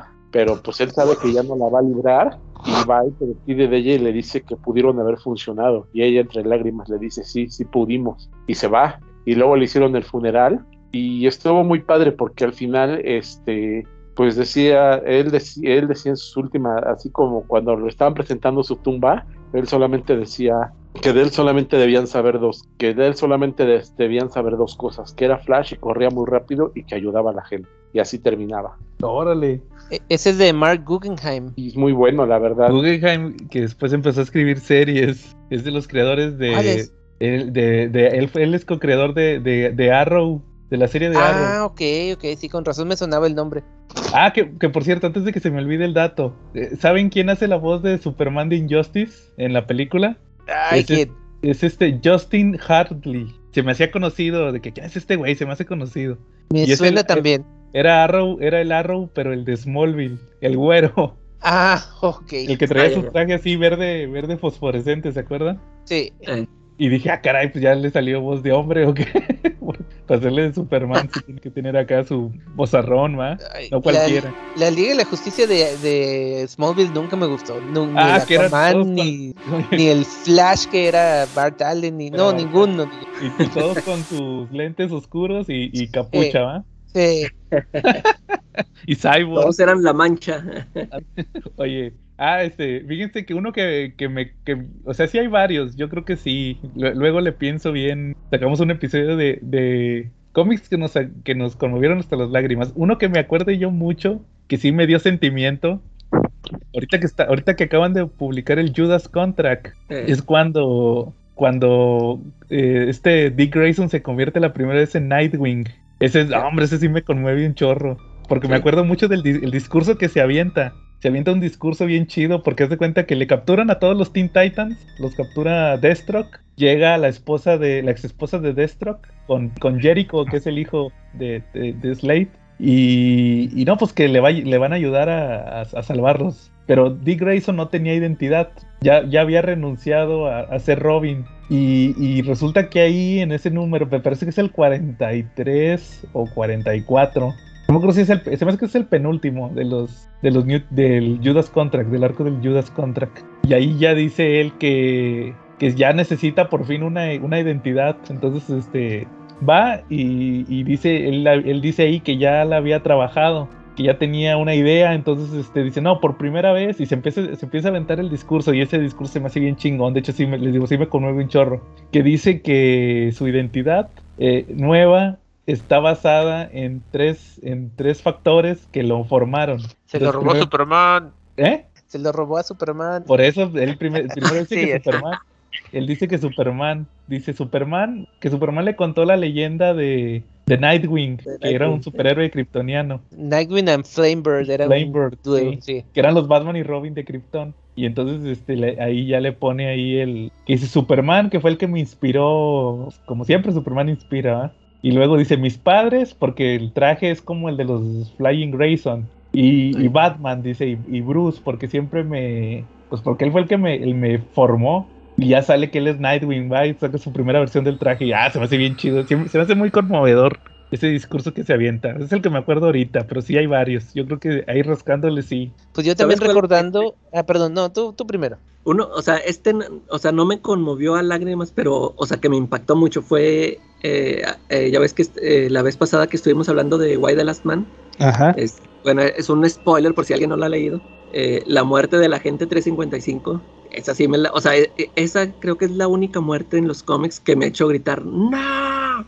O sea, no, no me lo esperaba ya. En, en ese punto, o sea, me caía muy bien a la chava esta y, y yo, bueno, Yorick siempre me cayó mal. nunca, nunca me, nunca me cayó bien el morro, pero la gente, esa 355, eh, este, sí, era, era como que la que más me, me caía bien del- de la historia, ¿no? Y, y sí, o sea, fue inesperado, nunca, te digo, sí, sí grité la neta. Órale. Órale. Pues yo, yo varios momentos de varios momentos de Preacher, este que sigue siendo yo creo mi serie favorita de todos los tiempos. Eh, varios El momentos, el, fo- sí, mm, yo creo que el, el penúltimo, este cuando se está peleando con este Casi. eh, con Cassidy, eh, el cuando regresa de la muerte de Tulip por primera vez, pero ah, igual también en el último, eh, uno, uno que a lo mejor no muchos se acuerdan, cuando este, ay, uno de los dos secuaces de este, de este de Star, que era, eh, era un- el Featherstone negro, es la chava. Ah, el, Sí, el que lo dejó y- contando. Sí, ese, el que lo dejó contando los granos de arena. Este, cuando le dice motherfucker a este, a Star, que lo, o sea, que lo estuvo preparando ese momento durante toda la serie, que sí, cuando Featherstone le decía motherfucker, este, este otro cuate le, le decía, ¿cómo dices esas palabrotas? Y, al y, y en ese número también spoiler, cuando mata a, cuando, bueno, cuando ve el cadáver de Featherstone que él, él amaba, este, llega y lo primero que le dice es motherfucker, o sea, lo- algo que estuvo resistiéndose a, a decir todo en la serie, o sea, llega con lágrimas en los ojos a decirle, pero para acabar de fregar, pues, como siempre, de inútil no puede hacer nada y lo mata, este, pero muere, queda ahí junto con el cadáver de la chava. ¿Sabes también cuál me acordé que me hizo, que me sacó la lagrimita? Hablando de Gar Tennis, en, el, en los hábitos peligrosos, cuando, cuando ya el Constantine va a tener su, su enfrentamiento final contra, ya que, que, que cree que ya se va a morir, que ya no la va a contar de que, que se va a morir por lo de- del cáncer y que se despide de todo, se despide de la hermana, se despide de, de este Chaz. El del Chaz le deja una cartilla, ay, eso sí me hizo chillar. Que no, Chaz, siempre fuiste un buen amigo y no sé qué, va. Ya se va la. Y a la hermana también, la hermana llora porque cree que se va a morir el Constantine. No, eso se me hace buenísima también de Gar Tennis. Como que, como que también el Gar Tennis en, en, en su ultraviolencia también de repente saca sus momentos conmovedores. Es que esos personajes son, son muy humanos, o sea, aunque Eh. sean vampiros, extraterrestres, eh, lo que sea, son muy, Mm. muy reales, eso, o sea, te, te hace que te hace que te importen, pues, como personas. Claro, sí, son muy, como dices, es- ese es el, el punto, son humanos. Bueno, muy bien. Oye, Y, saludos a todos los que estén escuchando esto en las, en los, ¿cómo se llama? ¿Cómo le, le llama? Chin, ya se me olvidó. La sección esta de extractos. Ah, los extractos, Ah, sí, es cierto. Saludos a Charlie, que fue el de la idea. Ok. Oigan, y por cierto, y ahorita que hablaste de Preacher, sí, sí leí algo, ya me acordé, estuve leyendo el Preacher, el tomo 2, Ah, el, el libro 2. el libro 2 de, de Preacher, que es del 13 al 26. Y sí lo quería Sí. comentar, fíjense, hay, hay, ahí curiosamente hay otro cómic que se me hace fácilmente de los mejores cómics que he leído. El, es el, creo que es el 16 o 17 de Preacher, que es el Texas, Texas y Spaceman. ¿Sí se acuerdan cuál es? ¡Ay! Está buenísimo, sí, ya. Y cuando le, se encuentra con el amigo de este. Con el amigo del papá. del papá que le cuenta su Su historia. hijo del sí, papá, le dice sí. hijo del papá. No, dije el amigo del papá. No, pero este, este Jesse Coster le Ah, sí, contestó, pues es- su hijo es del hijo de- papá. Ver, necesito, rele- necesito releerlo porque se me hace que ese, no- ese capítulo no me gustó. Es cuando, cuando se encuentra con el, con el amigo de su papá en el aeropuerto. Está, no, es que fíjate que yo, yo me quedé con historias tipo. A mí le- ya, ya creo que ya lo he mencionado que el mejor arco de Preacher para mí fue este, el de cuando se encuentra con la, con la abuela. Y los, Ah, buenísimo. eh, o sea, ese arco sí, para sí. mí es el, es, es el máximo, es el, El- el el top, top. de Preacher. Épica. esa historia es la que más. Y, Sí. y, pues entonces yo esta historia de cuando se encuentra el amigo de su papá como que eh, yo así yo quiero no sé o sea Pues es que Pues un no sé, te- relax, te digo, o sea, necesito releerla es que a, la- a No, lo mejor en ese no. tiempo estaba yo de ya, ya ven cómo soy de- Es, que es bien es que- intrascendente. La neta pasó es bien de eso a- y, y seguía a lo de a lo de Masada donde también hubo una matazón y explosiones y el Saint of Killers o sea Es que tenías de- que tener un Sí, pequeño de hecho, sí me- descanso sí, me, fijé que, que así está este armado Preacher, ¿ve? o sea, te, te da un arco así bien fregón y luego el otro te, lo- te, te da- te lo calma, no sé, así, así, así va de calmado y luego eh, eh, fusivo acá muy... Sí Es me que de hecho es un número intrascendente. Para mí que se les retrasó o algo así. O, o quisieron hacer el break. Y porque es no, un pero sí bien- fue muy sí. importante de todos modos, que conocimos el pasado de, del papá de... Sí, de pero es que la realidad es que es inter- conforme la que ibas era intrascendente, porque tú te quedabas con que voy a ir a rescatar a Cassidy. Y, Anda. Ajá. y pasa un mes y te lo topas ahí en el aeropuerto. Pues, pues así lo dice el, mi- el- el mismo al, al principio de la historia, un pequeño intermedio en el aeropuerto Ajá. mientras esperamos el vuelo. o sea, El vuelo, sí. Y este, y, y ahí pasan que conoce a un amigo de su papá de Vietnam y le empieza a platicar una historia de cuando estuvieron en Vietnam que, que el que les dio eh, los encendedores de Fuck John Wayne. sí. fue John Wayne. Y el papá estaba bien emocionado porque era su ídolo. De hecho, pues ya ves que le transmite todo a Jesse de, de John Wayne. Sí. Y ya le empieza a platicar de todo lo que vivieron ahí. Viene, a- viene a la de pelotón. Le empieza a platicar todo lo que vivieron ahí y todo. Y que tenían este pues una camaradería. Al final le dice, no, este, ten hijo, este, te regalo la foto. Y le dice, no, señor, pero ¿cómo? Le dice, no, hijo, tú tienes que acordarte de tu papá y no sé qué, porque lo perdiste muy joven, va, y le deja una foto del papá de Jesse. Y, y ya después vuelve, le vuelve a hablar al, al amigo para otras situaciones. Así, pero siempre son números, como dice Jen, son números intermedios. Le habla al, al amigo este, al- es un, el que era su mejor amigo. Y ya le habla nada más para eso. Pero ese es buenísimo, el de Texas Spaceman. Sí, y aun- aunque, bueno, es, eh, a mí sí me gustó más como que el otro número que eh, lo- donde le platica de cómo se ganó la medalla del, del, del mérito, la medalla del lo- valor, algo así. sí, que lo cita en, como en un monumento, ¿no? Sí, el monumento del, del me- memoria de la guerra de Vietnam.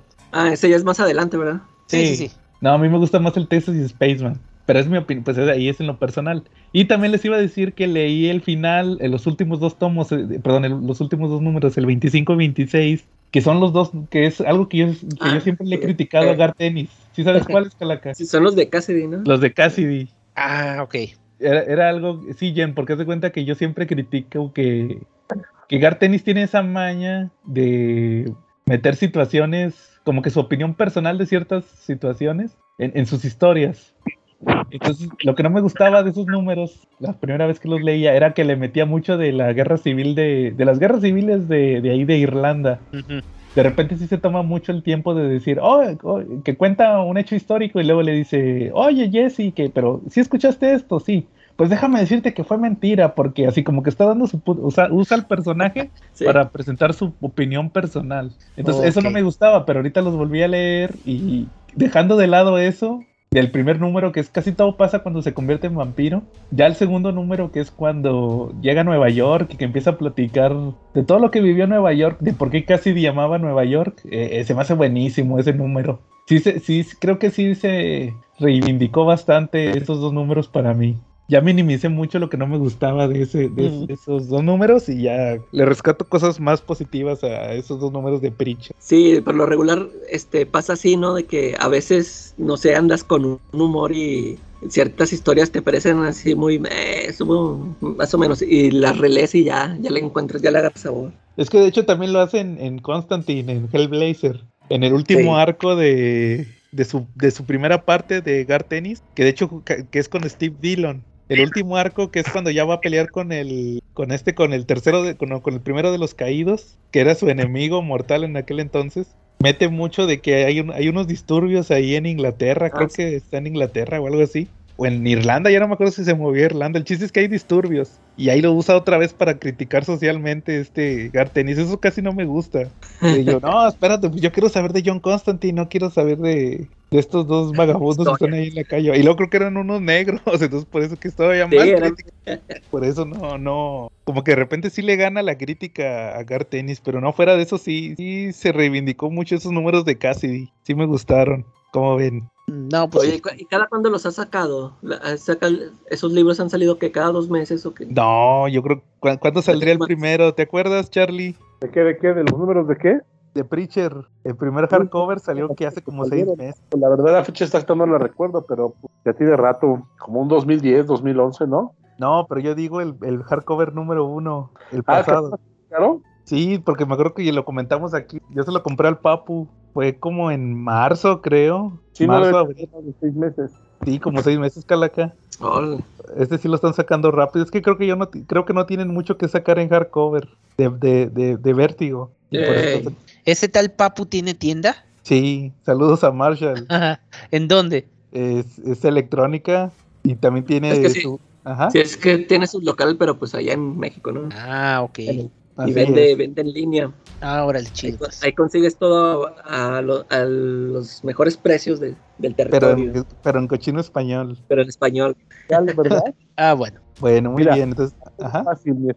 Te puedes meter a un grupo que se llama Venta de Comics T-Shirt y los Ah, sí, viernes los he en la noche tiene su evento y en ese evento pues saca su superventa, todo a precios de locura, de verdad, amenizados por el buen Aldo. Me parece que sí lo he visto, sí, ahorita que lo mencionas. Cuando le vayas a hacer compra, di que vas de parte del CC Podcast. No te va a descuento. nada, bien chido. Ok. Bueno. Va, muy bien. Este, ¿Algún otro tema que traigan? Oye, no, sí que les diga que va de parte de la calaca para que le dé un puñetazo por Judas, ¿no? O de parte mía. Ándale. Y no le, mejor no decimos lo que va a hacer si le decimos que va de parte de Charlie. De Charlie. ¿Qué pasó? Oye, como, como cuando el Homero Simpson estaba esperando un paquete, el Bart Simpson estaba esperando un paquete a nombre de Homero, ¿no? ah, el puñetazo. Llegaba el cartero, ¿no? ¿No? Sí, va. Va, muy bien, Charlie. Charlie, ¿algún otro tema o vas a hacer tu presentación magistral? Pues mira, como cada año nosotros siempre nos preocupamos porque llegue esta fecha, porque se presta para, para los mejores temas, ¿no? El terror va muy ligado a la fantasía, a los cómics, a las películas y a las series. Y pues esta, esta semana oficialmente iniciamos nuestros programas de Halloween y pues vamos a iniciar con el maestro Stephen King. De Stephen King se puede decir cualquier cantidad de cosas. Hay quien está a favor, hay quien está en contra. Lo que es, y lo que es innegable es que el señor es lo más conocido que hay y que yo creo que no hay una persona en el planeta que no haya escuchado hablar de él o que no haya visto una serie, leído un libro o visto una película de él, ¿no? Eh, empezó como su primera su primer libro, como bien lo dice Jean, fue fue Carrie, donde donde pues manejaba temas muy oscuros y manejaba por ahí unos poderes unos poderes, ¿no? Y sin más por lo de, y sin más por decir, pues empezamos con nuestro tema de hoy que es Stephen King. Oye, Charlie, ¿por qué te nació querer hablar de Stephen King? Porque para los que no sepan, fue, fue, idea, fue idea tuya. Pues de hecho, de hecho, Steve, a mí me- yo quería hablar un poquito más, acercarme a Lovecraft, pero lamentablemente en este momento pues no estamos tan empapados de la literatura de Lovecraft como para poder hacer un episodio completo de él. Hasta el Pero- otro año. Que hay, pues. Nada más Jen. Eh, le- le- eso es lo que quería decir. Les doy chance que me alcance porque yo ya me aventé las obras completas de Lovecraft. De hecho, el año pasado, no, fíjense, Sí, yo no he leído nada. oigan, fíjense que el año estaba escuchando los episodios del año pasado de Halloween, donde que los voy a estar subiendo los miércoles en los episodios clásicos. Y ahí digo, el próximo año vamos a tener nuestro episodio de Lovecraft, ya voy a leer los libros. Y todavía no los lees. ¿eh? No, ahí los tengo todavía. y ahora sí ya los voy a leer. Pero ahora sí van a salir. Entonces sí. Pero otra semana, ¿no? O en 15 días nos aventamos ahí un, un breve resumen de Lovecraft, que venga Jen, ¿no? Como ven. Digo, por ahí ya tengo material de Lovecraft, era de lo que quería platicarles, pero pues al no encontrar mucho eco, pues dije, mejor me espero, le sigo investigando, sigo leyendo, sigo viendo cosas de Lovecraft y pues hago mi, mi mini Yo especial. creo que sí, mejor, lo- pero yo creo que sí sería mejor espe- esperarnos para, para empaparnos Para bien, Charlie. Para el otro año. Sí, porque pues para, para leerlos todos, de hecho ahí traigo una idea de empezar a, a reseñar los relatos también. Entonces ahí, ahí yo creo que sí, Charlie, estaría mejor esperarnos tantito. Pero no, no descartamos la idea. A ver si no digo lo, a ver si no digo lo- eso mismo el próximo año. No, ahora sí el próximo año. Va, muy bien. Entonces, ¿qué, qué pueden decir de Stephen King, Charlie? Pues, pues lo que yo comentaba, ¿no? Que, que de hecho es uno de los autores más importantes de la actualidad en cuanto a terror se refiere, ¿no? Y, y a mí lo que me gusta de él es que es de los muy pocos autores que entiende lo que es un horror de Lovecraft. Eh, Ah, él, sí. es, por ejemplo, Pennywise es una criatura que puede haber salido de, de Lovecraft, ¿no? Sí. ¿Cómo, ¿Cómo conocieron a Stephen King? Creo que es con lo que siempre comenzamos. Eh, así, mira, así, así como mencionó ahorita Charlie que de que no debe de haber una persona que no haya visto una película o leído un libro. O sea, a lo mejor, o sea, muchos vimos películas de Stephen King sin saber que, que eran de él, ¿no? Y, y hasta la fecha, este, de repente así, yo he visto alguna película y al último sale basado en la novela de Stephen King y órale, me sorprende. Yo creo, mm, se me hace que, no me acuerdo si fue la de, esta, la de Carrie o la de... Es, es también de Stephen King, esta es la de los autos, lo- el tráiler asesino. ¿Cómo Sí. se llama? Es- esa, Maxi- la, la, Maximum la que Overdrive. trae la cara del duende verde, ¿no? Maximum Overdrive. Ándale, esa, esa, esa me acuerdo que esa la vi de niño. Y a lo mejor esa fue la primerita que vi. Y sin saber qué era él. Yo creo que la primera que yo vi fue la de It, de Stephen King. Y Pues no, obviamente no sabía que, que quién era Stephen King. ¿te, te tocó este verla en, en dos VHS? No, la no me tele. tocó verla en la tele. Ah, ok. Yo sí, la- yo sí en, en VHS, me acuerdo. En- Le- en dos, le- y le, le estuve busque, y busque, busque porque me la recomendaron y dije, no, la tengo que ver, un payaso maldito, ¿no? Y les- hasta que la encontré, no me acuerdo dónde, pero por fin la vi. sí. Este, ¿Alguien más o, o yo- sigo yo? Ah, bueno, yo, ok. Pues igual, güey, o sea, las películas yo las, las veía sin saber igual, o sea, vi Carrie, vi The Shining, vi Creepshow, vi Cuyo, vi eh, cual Christine, Children of the Corn, me gustó, me gustaba mucho, la, la vi en el cine, de hecho, con mi papá.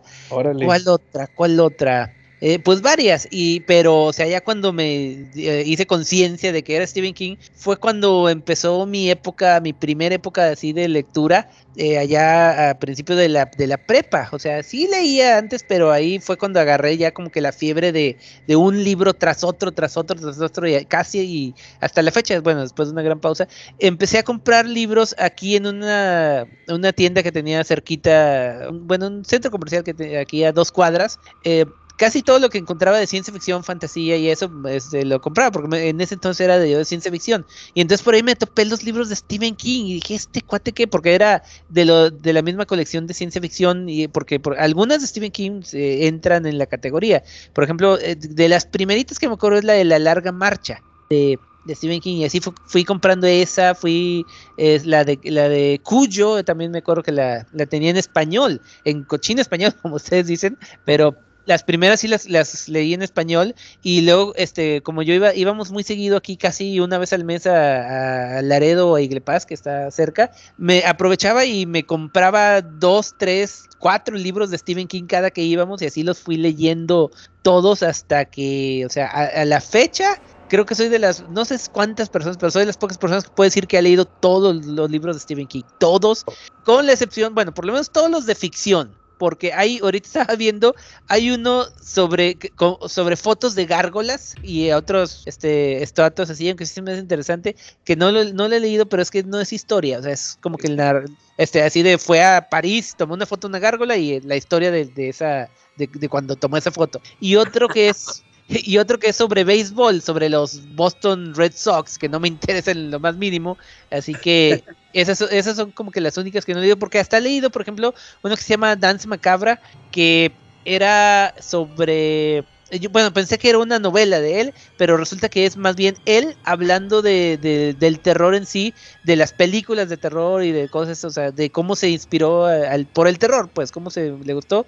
Y otra que se llama On Writing, que es como que consejos sobre cómo escribir historias, de que cómo se le ocurrió, por ejemplo, Misery, así, esas cosas, esas son, esas sí las he leído, pero sí he leído todas las novelas, todas las, este, las antologías, hasta la fecha, eh, hace poquito acabo de terminar la de Billy Summers, que es la más reciente que salió apenas este año, y igual, así como van saliendo me los aviento, todo, todos los Stephen King, así que sí, igual las adaptaciones, no he visto, no puedo decir que he visto todas las adaptaciones, pero sí muchas, muchas, muchas de esas, especialmente por el programa, porque yo soy anti adaptaciones, no me gusta ver adaptaciones de cosas que me gustan, este, pero sí en ese sí he, vi- he visto muchas. Órale.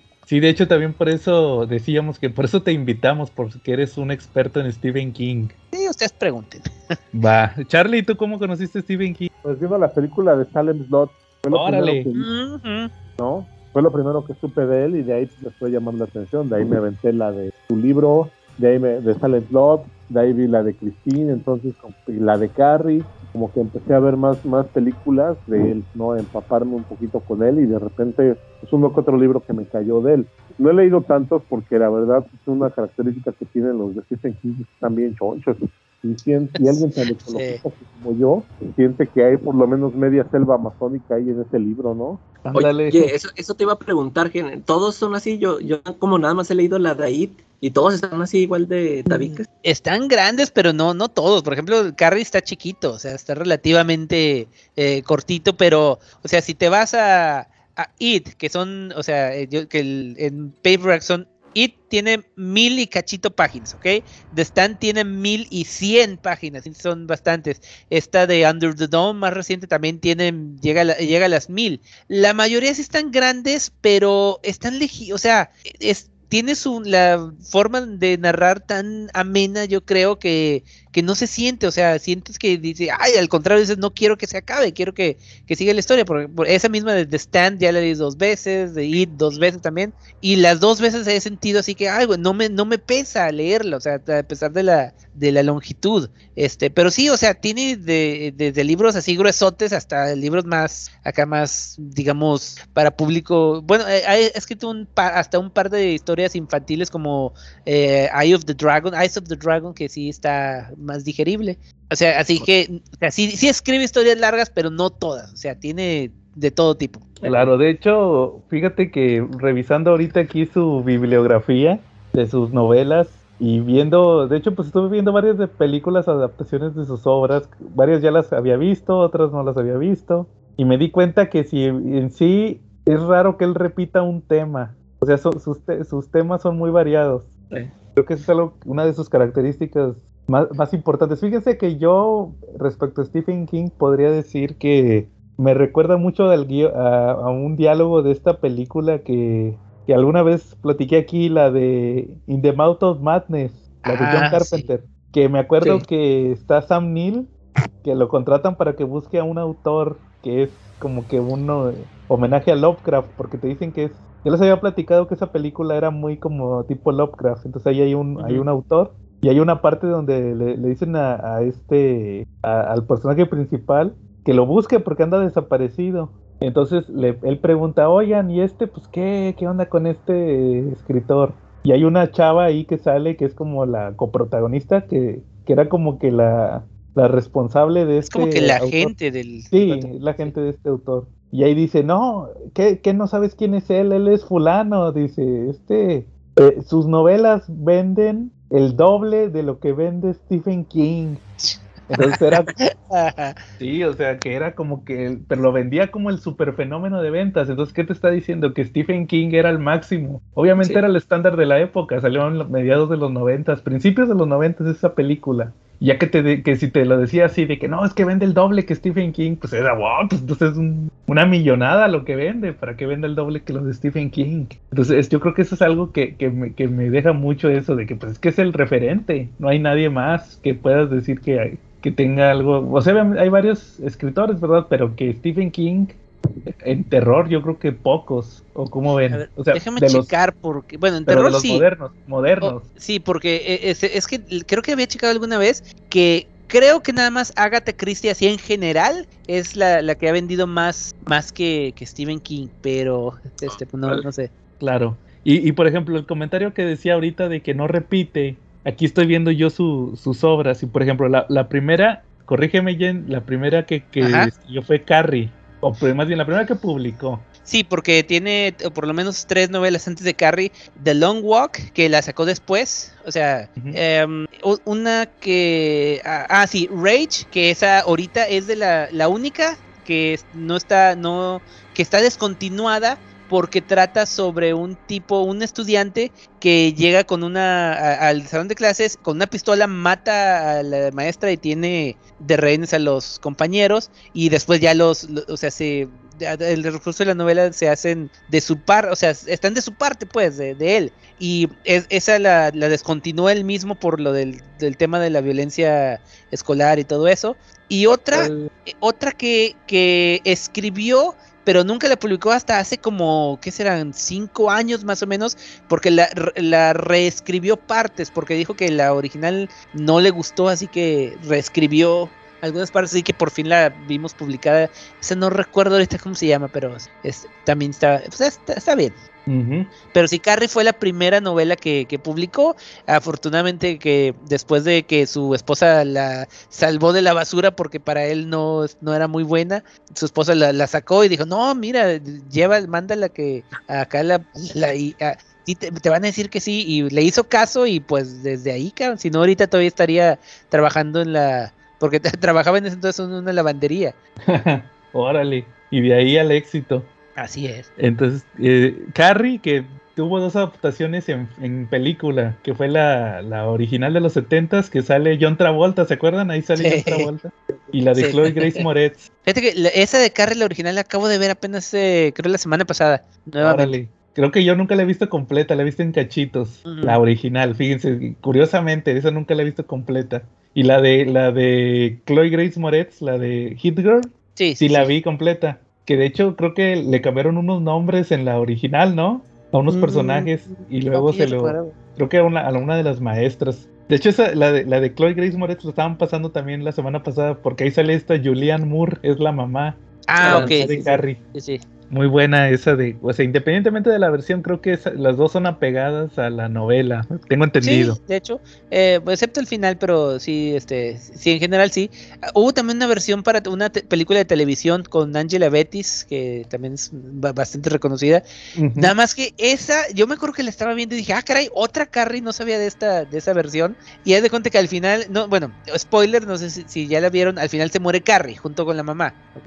En esta llega una amiga de Carrie, al final llega cuando se está ahogando en la, en la bañera de esta Carrie, que es ahí la muerte, y la rescata y se la lleva a vivir a otro lado y resulta que es un piloto para una serie de televisión de Carrie que nunca se realizó, o sea, y, y es- se me hizo bien bizarro eso de que, o sea, al final rescata a Carrie para tener sus aventuras semanales en no sé dónde. Órale, Y por eso, y por supuesto también está la infame Carrie 2 de Rage. ¿a poco tuvo Ah, o secuela? sea, ¿No supieron de esa? No. Sí, eh, o salió sea, pues fue como igual que en Pet Cemetery 2, ¿no?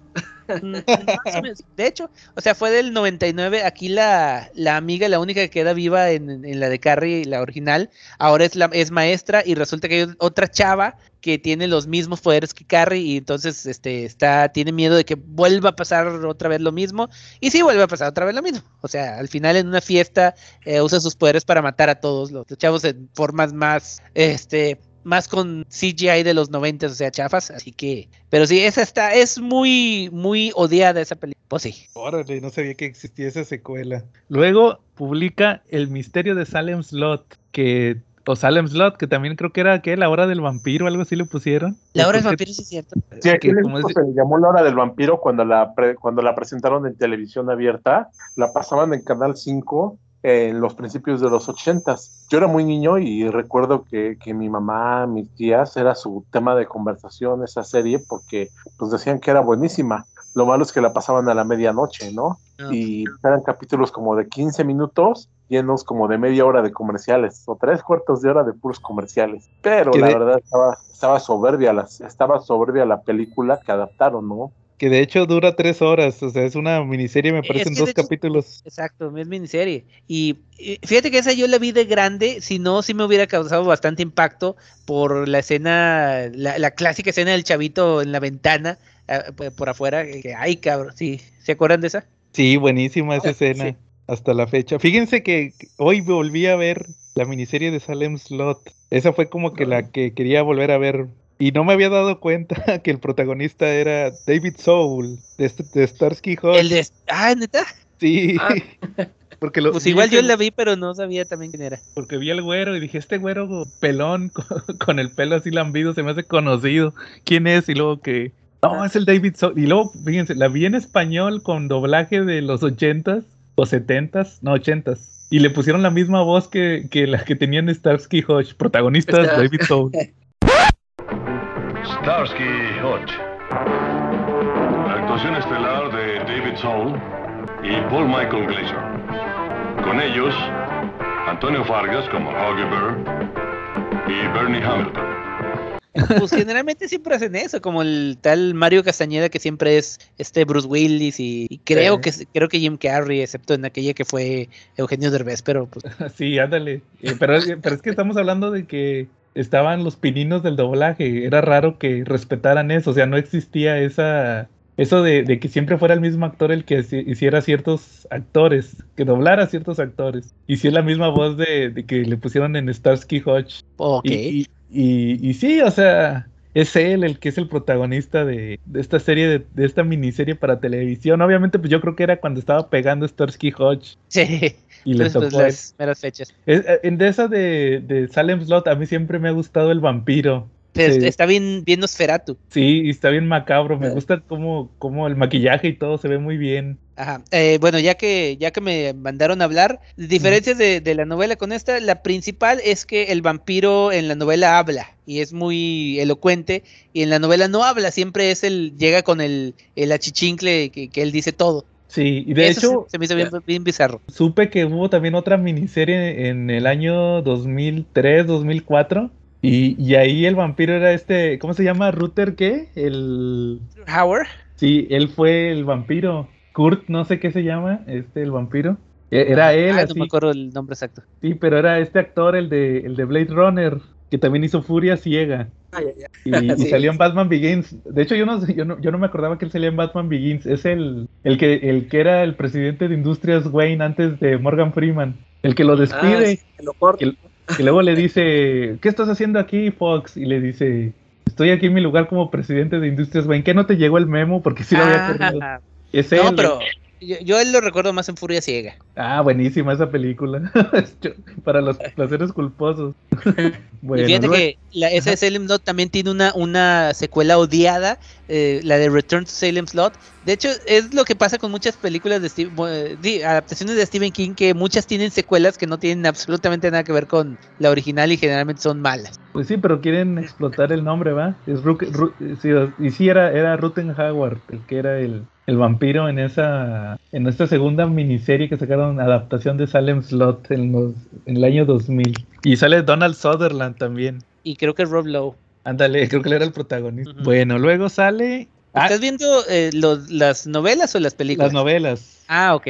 Luego sale El Resplandor, que qué no puede que, que qué no se puede decir del Resplandor salvo que Stephen King odia la versión de, de, de este de ¿cómo se llama?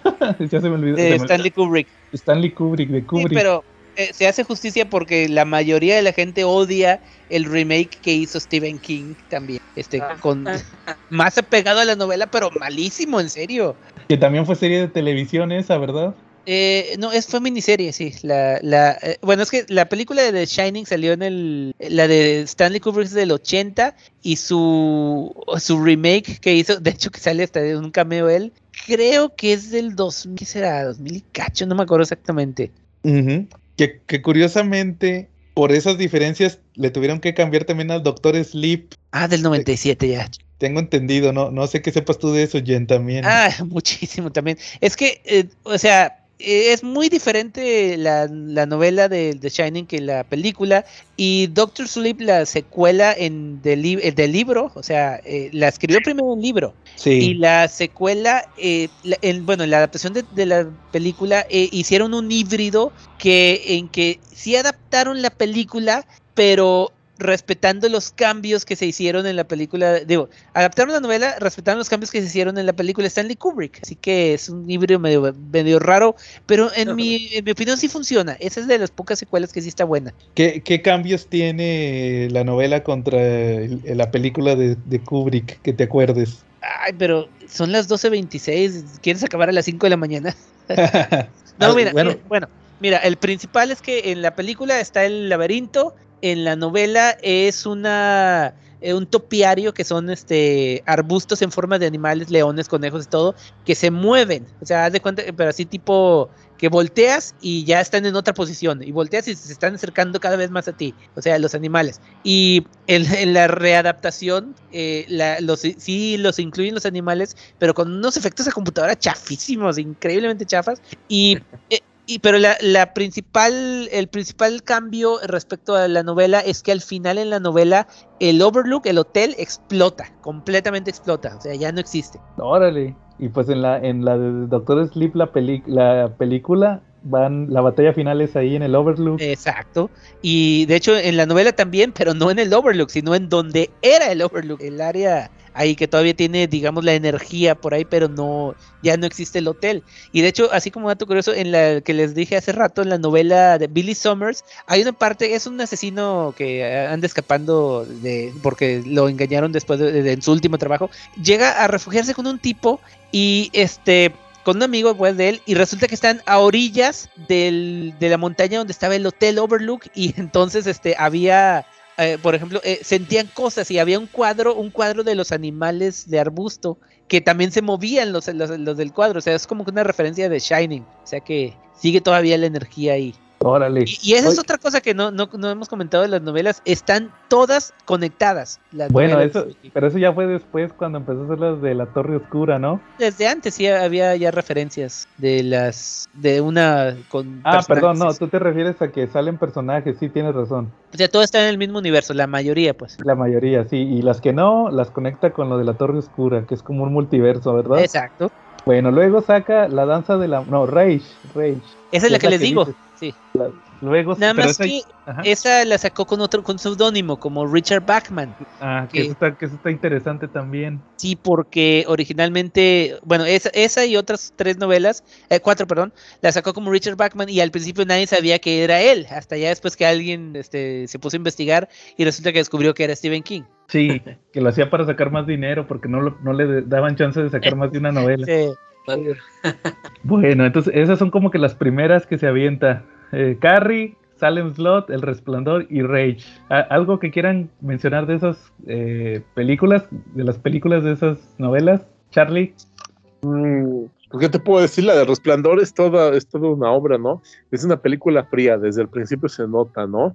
La atmósfera, cuando la estás empezando a ver, de verdad que hasta se siente frío, ¿no? Es palpable, sale de la pantalla, ¿no? Ya desde ahí se, se, se atisba un poquito lo que te espera, ¿no? O como ven, ¿no? Toda la película, la construcción de la obra, todo eso va ahí, eh, pero pero tiene por ahí muchos misterios. De hecho, la de Resplandor podría aventarse hasta un programa completito, ¿no? Porque pues, tiene ahí, tiene ahí sus, sus temas al final, ¿no? Cuando está la fotografía, ¿por qué sale el protagonista en la fotografía? ¿Qué pasó Hay ahí? hasta no? documentales. Sí. ¿Dónde? Donde- Hay, hay un documental de unos teóricos donde analizan la película y se echan sus teorías acá locochonas de, de, de varias partes. Sí, Ahí de le- verdad.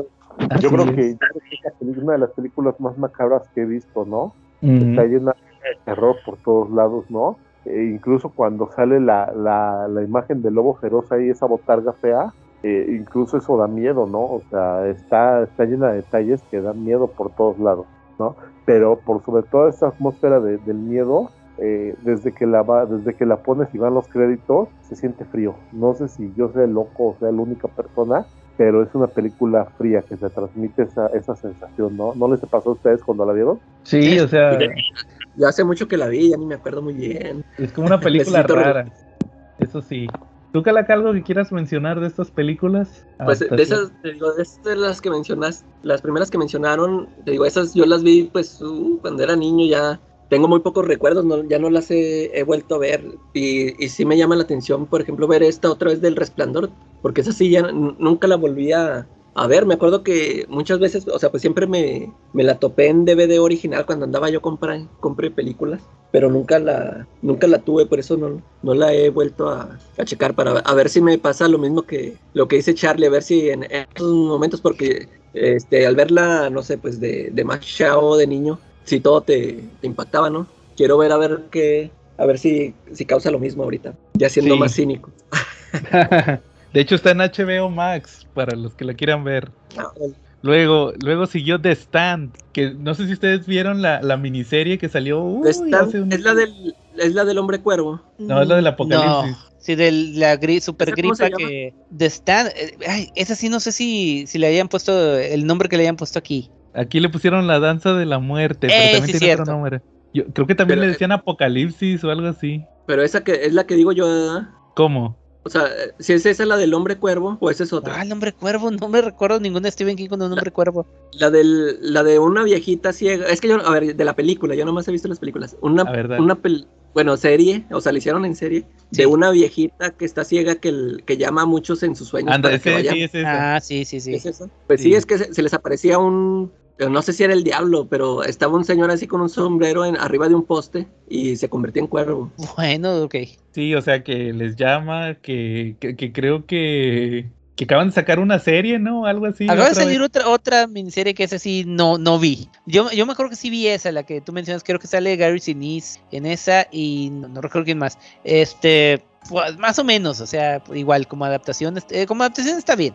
Pero la nueva sí, esa no la, no la he visto. Nomás me acuerdo que en la miniserie al final tienen como una bomba nuclear en Las Vegas y llega una mano como bien chava el efecto, que es como la mano de Dios o algo así. Literalmente, o sea, es una de las pocas eh, cosas que no me gustaron de, de- ni de esa ni de la novela y menos de la adaptación, que ahí mete, se mete, se ve muy religioso, que literalmente la mano de Dios salva la- la- el mundo. Después de, haber- después de haber dejado que se muriera el 95% de la población, fue- ob- obviamente. Que bueno, es que no nos conté, esa es la, la, la historia de esa, es de un virus de, de tipo la gripa que se escapa de, de un laboratorio y este empieza a contagiar a todo el mundo. Sí, exactamente. O sea, obviamente ficción, algo que jamás pasaría en la realidad. No, ¿cómo crees? Se bueno, la primera parte es eso, cuando se están muriendo todos, y pero hay un pequeño, un pequeño porcentaje de, de gente que es inmune, y hay una historia de Stephen King que se llama Night Surf que explica de dónde salió esa inmunidad. Es una vacuna.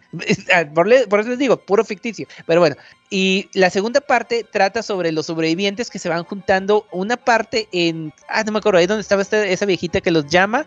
Y la otra parte en Las Vegas, que es donde está el, el tipo malvado. O sea, básicamente los dos bandos. Y la tercera parte es la, básicamente, no guerra en sí, pero o sea, los malos están preparando para eliminar a los, eh, a los, este, a los, los otros, pues. Y la viejita manda a cuatro, nada más, cuatro o cinco creo, que vayan a, a- son los que van a, a enfrentársele directamente al, al malo. Es de eso trata así la historia. Está épica, o sea, le- le- les digo es la más larga de Stephen King. Órale.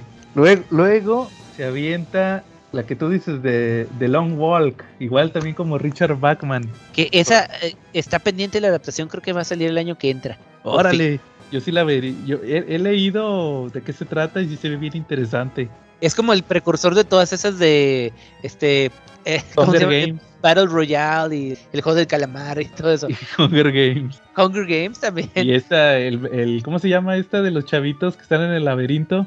Eh, Maze Runner, Maze Runner también. más o menos. Va- y va a salir el próximo año y van a decir que le copió a todas esas. Eh, de hecho, Luego, luego siguió The Dead Zone, con que la adaptación, ¿se acuerdan? La hizo Christopher Walken. eh, y luego también hubo una serie de televisión con este Anthony Michael Hall. Fíjate que eh, es- esa creo que es la primera que pudiera ser no terror. Es más como que poli- de misterio policíaca, porque trata de este Christopher Walken, bueno, el personaje principal que tiene el poder de que toca a alguien y puede ver su futuro.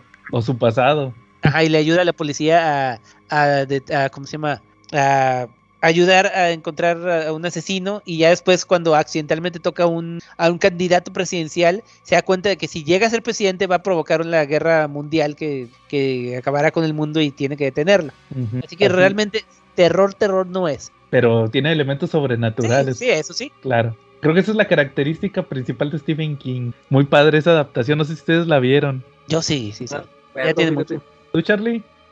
No, es así, no. Wow, está buenísima. Luego les paso el link porque yo la descargué hoy para que la chequen. Lue- luego, luego siguió eh, Firestarter, que creo que esa tiene una película de, una, de Drew Barrymore, ¿no? Sí, Drew Drummer como una chavita que eh, es piroquinética, tiene el poder de, de crear fuego y hacer, pero lo controla ah, durante toda la película hasta el mero final que se desata porque matan a su papá. Esa la vi cuando estaba yo muy chavillo, no me acuerdo nada. ¿Ustedes se Igual. acuerdan de algo? Yo se me hace que sí la ni en cuenta que era decir. Yo me acuerdo más, me acuerdo más de la novela, pero sí vi la película en algún momento. Luego, luego siguió Carretera Maldita, Road Work, como Eso- Richard Bachman. Sí, esa no está tan buena, es de un cuate que van a hacer una carretera que pasa sobre por su casa y lo, lo van a, a correr, bueno, ¿cómo se dice? Evic- eh, así que a reubicar pues de su casa y entonces decide pelear contra ellos y se consigue armas y explosivos y, y trata de evitarlo a toda costa. No está, no está muy buena, esa sí. Va.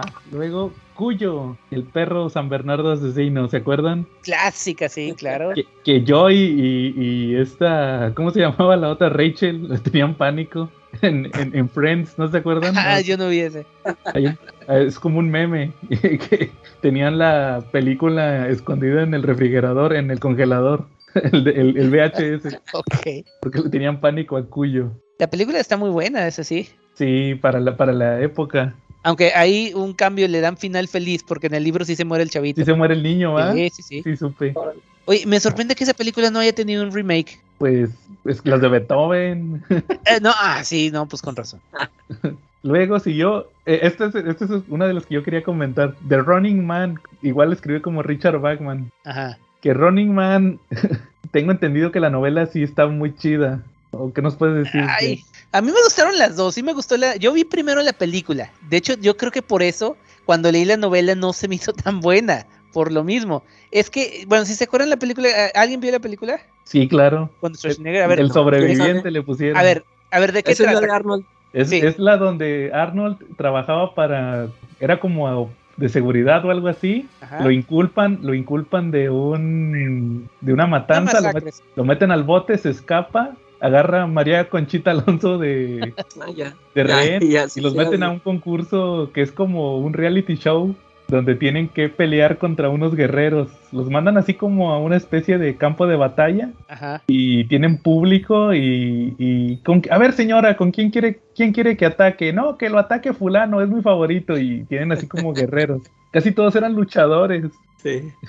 Ok, la, no- la diferencia... Otra que no sabía que era de Stephen King. Sí. La diferencia con la novela es que aquí eh, en la novela es voluntario. El tipo no es así como Schwarzenegger, es un tipo que necesita dinero para pagar sus deudas o algo así y se, se ofrece voluntario para el programa, pero Como aquí en el la, juego del calamar.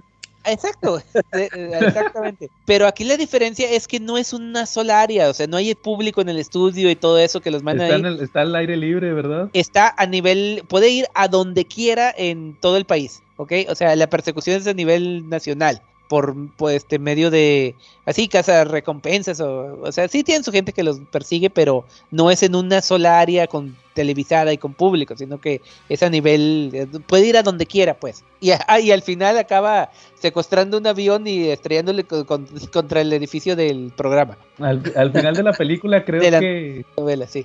Sí Al final de la película toman, la- toman las instalaciones. Sí, y se va bien contento con María Conchita Alonso. María Ronchita Alonso, dirían. Sí, era los- María Conchita Alonso, ¿verdad? Sí. Ah. Es que ella Oye, confunde oye, Calaca, ¿Y sabes qué película también hay de Stephen King que parece que no es Stephen King cuando la ves la película? Esa sí, sí de verdad te puede engañar totalmente. ¿Cuál? ¿Cuál? La de Stand By Me, cuenta conmigo. Ah, también, Ah, que es un relato, Esa, eh, pues esa sí sabía, pero está bien chida. el relato del body. Se me hace que el Calaca es miedoso, como que hasta se puso contento de que dejamos de hablar de terror, ¿verdad? Ahorita. Es tímido, diría Marshall. Sí, ¿no? ¿No? Digo, Oye. esta película está, está entretenida y no sé, es la, la historia de amistad de cuatro, de unos chicos, son cuatro chicos, si no mal recuerdo, que están en un pueblo en Oregon, ¿no? Y hay uno que, es- que es corny, que es como que el inteligente, ¿no? Y también hay un rudo que también es cursi, que se llama Chris, el extravagante Teddy, y hay uno que es miedoso, se llama Burn, ¿no? Y lo curioso de esta cinta, pues hay que vas a encontrar las actuaciones de River Phoenix, de River Phoenix, de Corey Fieldman, que pues, los dos ya murieron, de Will Wheaton, que ya nada más sale muy mencionado en la serie de Big Bang Theory, y de Jerry O'Connell, ¿no? También por ahí sale Kiefer Sutherland. Oye, ya, ya Oye, eh, eh, eh, el que se murió es Corey Haim. Corey Feldman todavía está vivo. ¿A poco Órale. mal? Ya lo estoy matando. ya lo estás matando. Ya lo estoy Exacto. matando de tiempo. Es que eran Oye. los dos Corys. Sí, de Oye. hecho. Oye, y la de este, el Jerry O'Connell, no sé si sabían, era la voz de Superman hasta hace poco, en las Sí. películas animadas. En la muerte de Superman, Calaca, a ti que te gustó tanto la muerte de Superman y el reino de los Supermanes en películas, él era la voz de Superman y su esposa era Lois Lane, su esposa es Mystique, la de las primeras películas de X-Men. Es su esposa de en re- Es su esposa, sí, en la ¿Qué vida real. Que primero era esposa de John Stamos, ahora era esposa, esposa de Jerry O'Connell. Y ella era Lois Lane. Entonces, para que le hubiera el dramatismo ahí cuando se moría Superman y revivía. Esa película no la sentí tan Stephen King, ¿no? Es más como una historia de amistad, ¿no? Igual el único escalofriante que tienen es que van buscando el rastro de un chico desaparecido que después resulta que está muerto, ¿no? Sí. Esa es, no, bueno, de hecho ellos ya sabían que estaba muerto, o sea, cuando lo salieron a buscarlo. O sea, iban a buscar el cadáver. Pero esa, esa película es, lo, yo creo, la adaptación, y de hecho el mismo Stephen King lo dice, la adaptación más fiel del, del, de novela, a, bueno, de relato a película. Pero así, casi, casi la estás leyendo, en serio. Esa- esa- y ese, o sea, ese relato ese cuento corto, ¿en, en qué libros los ponen o cómo está el Eh, rollo? eh, eh, sale en uno que se llama Four Seasons. Que bueno, originalmente los relatos cortos los publica o los publicaba ya sea en, en libros de antologías de, o- de varios autores o revistas, así. eh, De hecho, incluso en Playboy llegó a, pu- a publicar, porque sí, Playboy publicaba relatos. Sí, sea ese que- viene- tú los intereses. O sea que, o sea, espérenme, me están diciendo que la gente no compra Playboy nada más para leer relatos. no. Vivía engañado. También, también venían unas caricaturitas muy divertidas. Y los artículos, ¿qué está pasando en este mundo? De hecho, les voy a contar.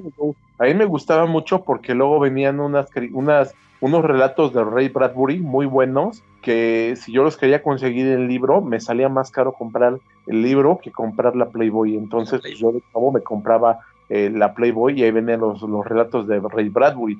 Ya también aparte tenía una sección de moda muy buena y yo la veía y sabía Oye. a mi jefe cuando, cuando estuviera de buenas, qué decirle que me tenía que comprar de ropa. O sea, tenía muy buenas Ah. secciones. Y luego la de vinos también era muy buena, la que- de comer. Oye, es que en serio, yo- la única vez que vi una Playboy, o sea, vi que era puro artículo, de o sea, era muy poco de lo que yo quería ver realmente. En serio. ya, ya, Stephen King. Bueno, fíjate, bueno, eh, bueno, perdón, esa se, se llama Different Seasons, la- el libro donde viene, yo, no era Four Seasons, pero sí te haz de cuenta que cada, cada relato tiene que ser, bueno, se desarrolla en una, una eh, estación diferente. Esa era como la del verano. Y de esas, de esas eh, son cuatro historias y tres de ellas se han hecho adaptaciones. La, yo creo que la más famosa es la de The Shawshank Redemption, que viene era la que Ah, iba a eso, decir. de eso te iba a preguntar. ah, ahí Entonces, viene. uy, entonces vale, la, vale la pena pues comprarse ese libro. Hay que- Y la otra, la otra es Up, Up Pupil que la publica, creo Ah, que ah, sí hay película, pero no me acuerdo Sí, que es con, es con- sale este, el que la hizo de Magneto, ¿no? ah, ah, sí, sí, sí. Ya sí cierto, es este este Magneto. ¿Cómo se llama? No Y de hecho, aquí estoy viendo que la, la dirigió Brian Singer. Esa mera, sí. Y sí, es, Oye, ¿y qué tanto, qué, qué tan diferente está la de Shawshank Redemption la, a la, a la no- al relato, Eh, pues? También está bastante fiel, excepto que Morgan Freeman es eh, blanco y pelirrojo.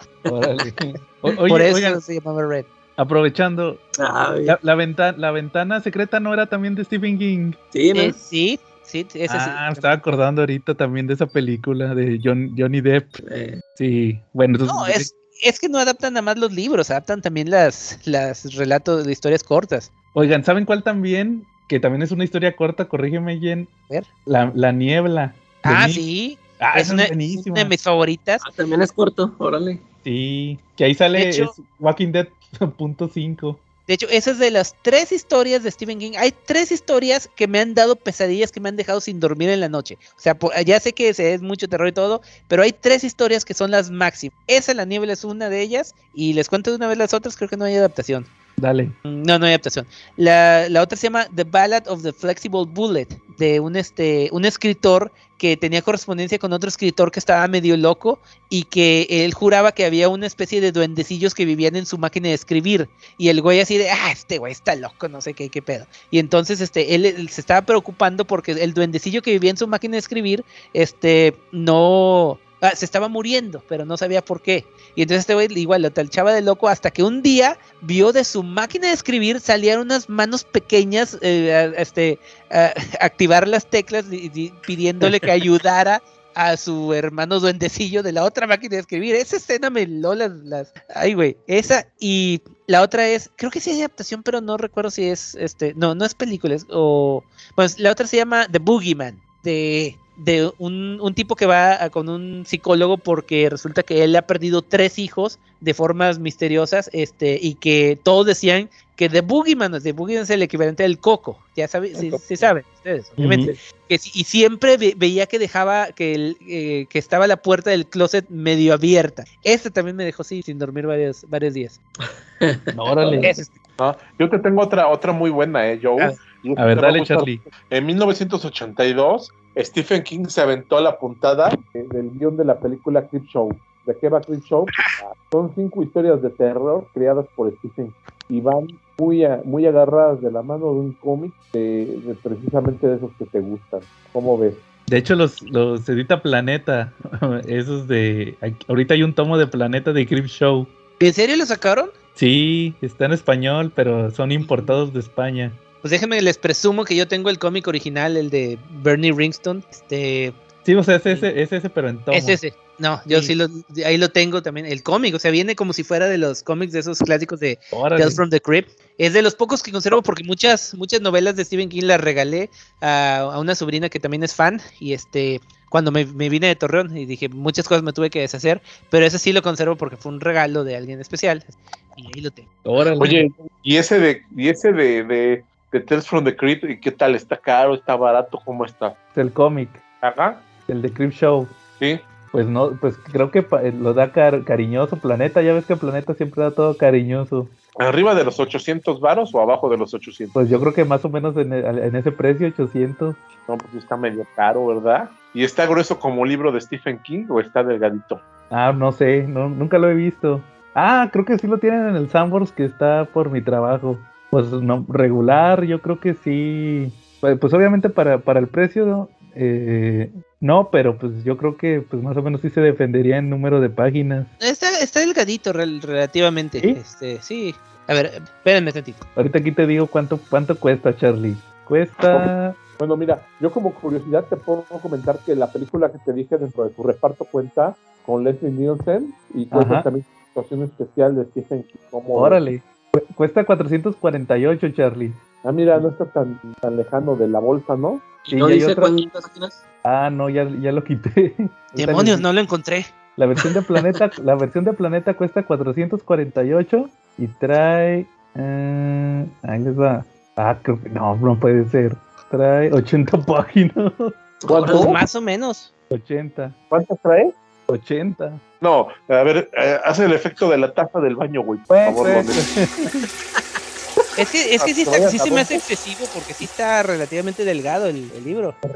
Es que es, es cadena esa editorial. Y, y, y en inglés, en pasta blanda, te cuesta 300. No, Todavía está más es casi lo- Está más accesible, ¿Y pero. 80? No, Sí. pues no. Ese es el que tengo yo. Órale. Va, entonces No, no. es. Entonces, pues ahí está para que le quiera comprar. Oye, pero de- de este Charlie de Crip Show, ¿cuál fue la historia que más así te impactó? Pues es Ajá. que todas ¿no? Todas, todas esas películas, todas esas historias impactan eh, por la construcción que tienen, ¿no? Eh, es una construcción muy al estilo de Edgar Allan Poe, eh, donde, donde la historia llega a un clímax y ahí es donde termina. Entonces, eso siempre resulta impactante, ¿no? Eh, eh, me gustó la de la balsa. La de la balsa me la...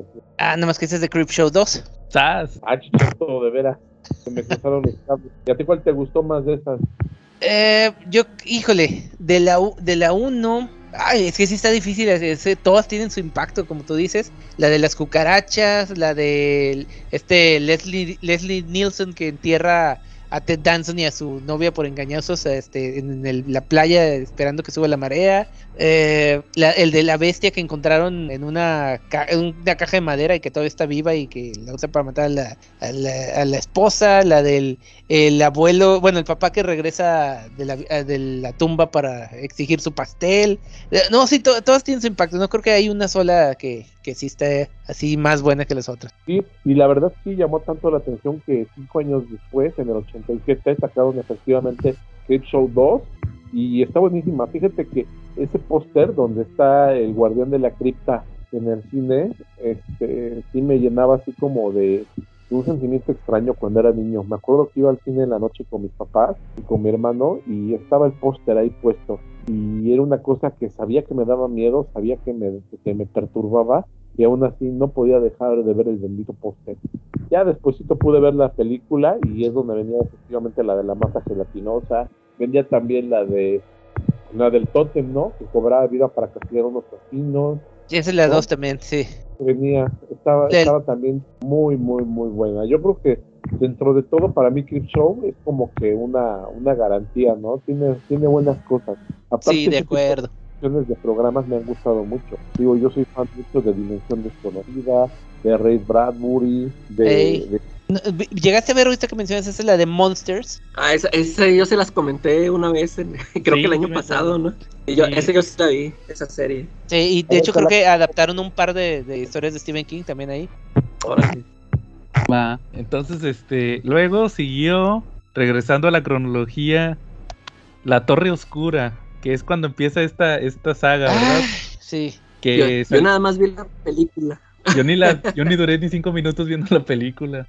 Ah, mira, la Torre Oscura ahí sí se, pues, se- se presta para 20 unas series libros de eso. especiales. Son, ¿Cómo? son- mira, es que son ocho libros de, de la serie en sí de la Torre Oscura, pero hay, hay varios libros que son como que entran dentro de la misma narrativa y que podría ser una...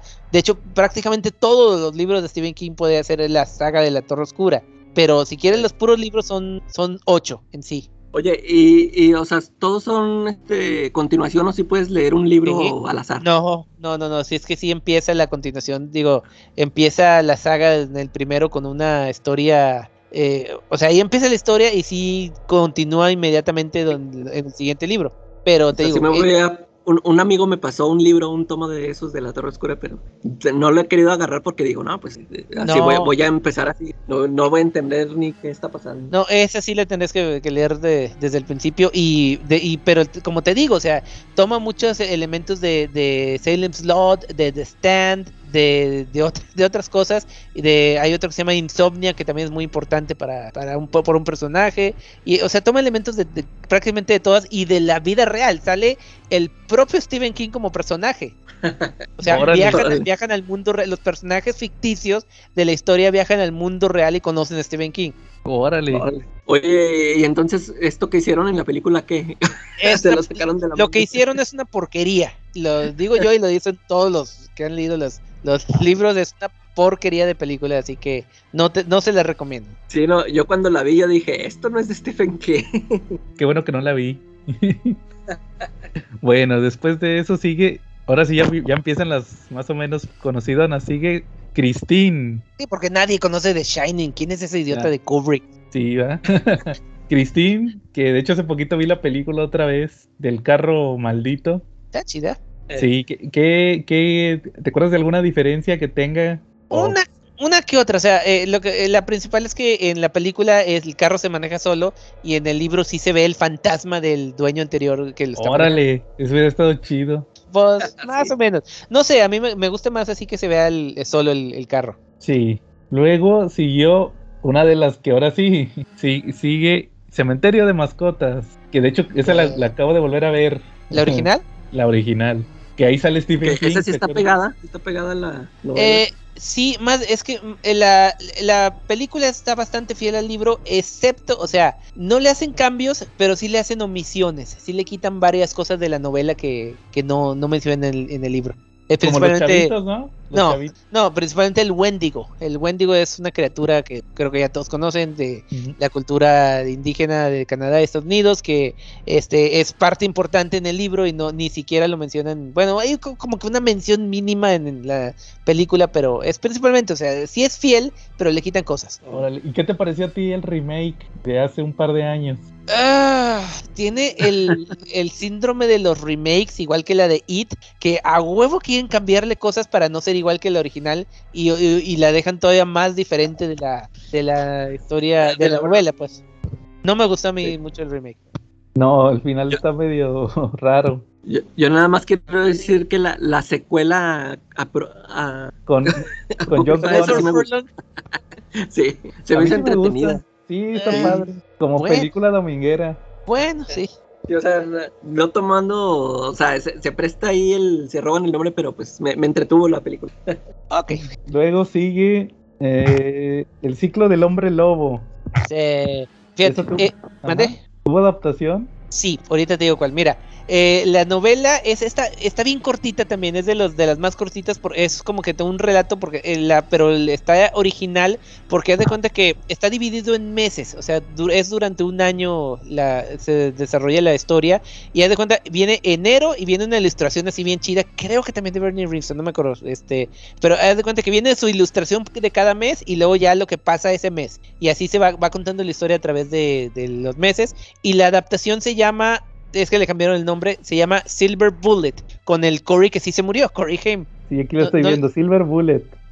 Esa es la de eh, sí, el chavito que está en silla de ruedas y hay un hombre lobo. Y que, que por cierto está muy chido el hombre lobo. Este, en esa película es de los mejores hombres lobo que he visto. Y le, le, le echa un cohete en el ojo. Y, y después eh, al día siguiente el cura de la iglesia curiosamente tiene un parche en el ojo donde le ca- cayó el cohete del hombre lobo. Quién sabe, qué casualidades increíbles de la vida. Está, está muy buena esa película, la neta. Se me hace que sí la vi, como que sí me, como que sí me recuerdo el, el Cory ese en, en silla de ruedas. Oigan, fíjense que ya cambié mejor a, a lo que vienen siendo las adaptaciones. Sí, haces bien, porque Sí. sí, eh, son ¿Cómo, demasiados libros de cómo- cómo ven si, la, no sé si nos puedes acompañar la próxima semana también, Jen? Nos aventamos una segunda parte porque sí nos faltan todavía varias. Se me complica un poco, pero yo creo, yo creo que sí. Bueno, ahí, ahí lo, lo, lo vamos viendo, pero pues si quieres vamos a, eh, terminando con algunas. Eh, Fíjate Sí, que, una dale, que dale. una que no había mencionado era la de Children of the Corn. Ah, Que ahí sale Linda Hamilton, que platicamos la semana pasada de ella Terminator. sí, sí. Eh, que se acuerdan que, es la de los niños que toman el control del pueblo. Sí. e- e- esa también es una, una historia corta, basada Sí. en la original. También Pero, o sea, una historia corta y le sacaron, en serio, van como 10 secuelas Como 10 de Children of the películas. Corn. Ah, ¿sí? Está increíblemente, increíblemente prolífica la, la serie esta de Children of the Corn, en serio. Y también sacaron una adaptación, en- no, una parodia en South Park. Ah, no me acuerdo. Los Simpsons. Sí, el sí, de- Los Simpsons también. Ah, sí, también. Ajá, ok. Este, es el episodio de Britney Spears, el de South Park. Ah, sí, es cierto, ya. Sí, sí, está bueno. Luego también siguió esa que decían de Maximum Overdrive. No, pero te, te saltaste la de Cat's Eye. Esa también es Ah, sí, cierto. Eh, esa- Ah, antolo- sí, esa- antología de esa tres también. películas.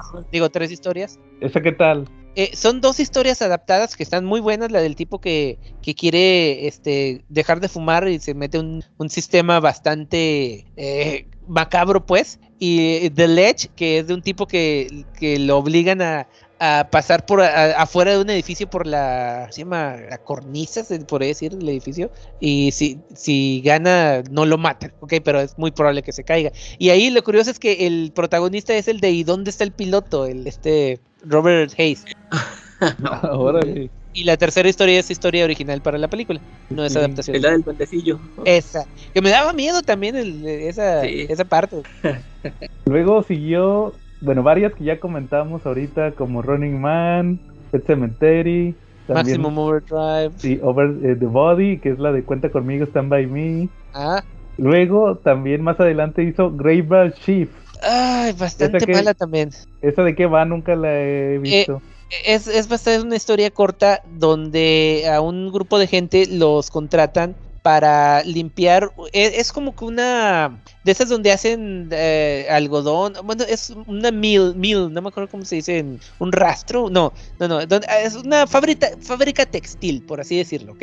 Y entonces tiene como dos niveles de sótano que están en desuso y los quieren limpiar y los contratan para eso y resulta que hay colonias y colonias de ratas y entre más profundo van pa- para abajo hay más ratas mutantes, ratas gigantes, ratas voladoras con alas, no murciélagos, ratas con alas y ratas así sin, sin, este sin extremidades, son casi tipo víboras, así bien cabronas y la adaptación es, es básicamente la misma historia pero muy mala. Órale, y luego en, los, en 1990 sí han de haber estado los efectos. Sí. No, está muy mal. Yo la, la comenté también en mi programa y sí, está bastante mal. Pero no- en 1990 también sale Misery Esa es de las clásicas. con Kathy Bates, que yo la acabo de, del Oscar por eso. sí, que la acabo de volver a ver este año. La, de hecho la comenté aquí cuando, cuando Calaca, ¿te acuerdas que comenté la de esta que nos recomendaste la vez pasada, la de esta La la de chava la- de, la de la Ron, mamá? sí, no, Ándale, la de Ron, que yo te dije, es que es Misery, ¿va? Y, di- y dije, bueno, y Eh. volví a ver Misery nomás para demostrar que sí estaba copiada.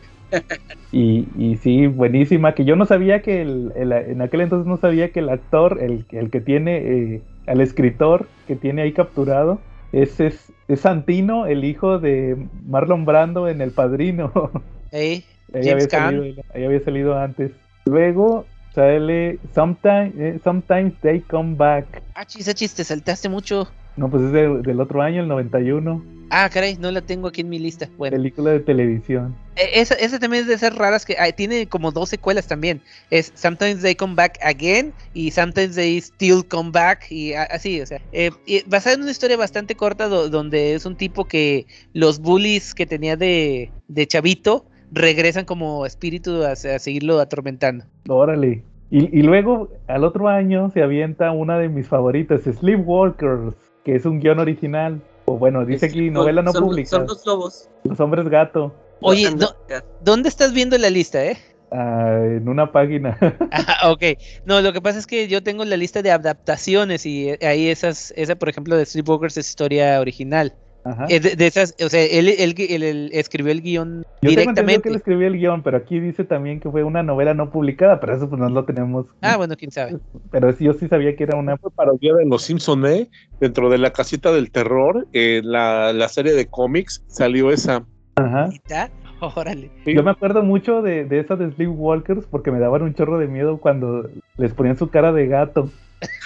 que, que, hay una parte donde al vato le, le, le, vuelan un ojo o algo así y se ve bien macabro. Le, le encajan un lápiz en el ojo. Ándale. Sí, pero pues tenías función, no nada más rodeábate de gatos, pedías el gato de la vecina y ya estabas protegido, ¿no? Sí, sí pero algo tenían esos maquillajes de aquella época que sí daban miedo.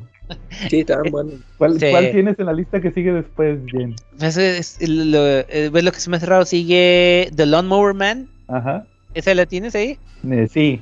Porque, ¿O hay, hay alguna antes? Eh, no, es okay. Sleepwalkers luego esa, son del mismo año. Porque esa es la que sí quiero hablar un poquito, bueno, déjenme hacer, porque es la, es la más, que les digo que Stephen King demandó a la compañía que hizo la película para quitar, que quitaran su nombre de la, del título de la, de la película porque la anunciaban como Lawnmower Man de Stephen King y no tiene absolutamente nada. Como les decía antes de empezar el programa, la de Lawnmower Man, la película, que de hecho la vi en el cine, ahorita que me acuerdo, trata sobre un, un científico, déjeme, es alguien conocido, es, déjeme checar quién es. Ah, Spears Brosnan, a huevo.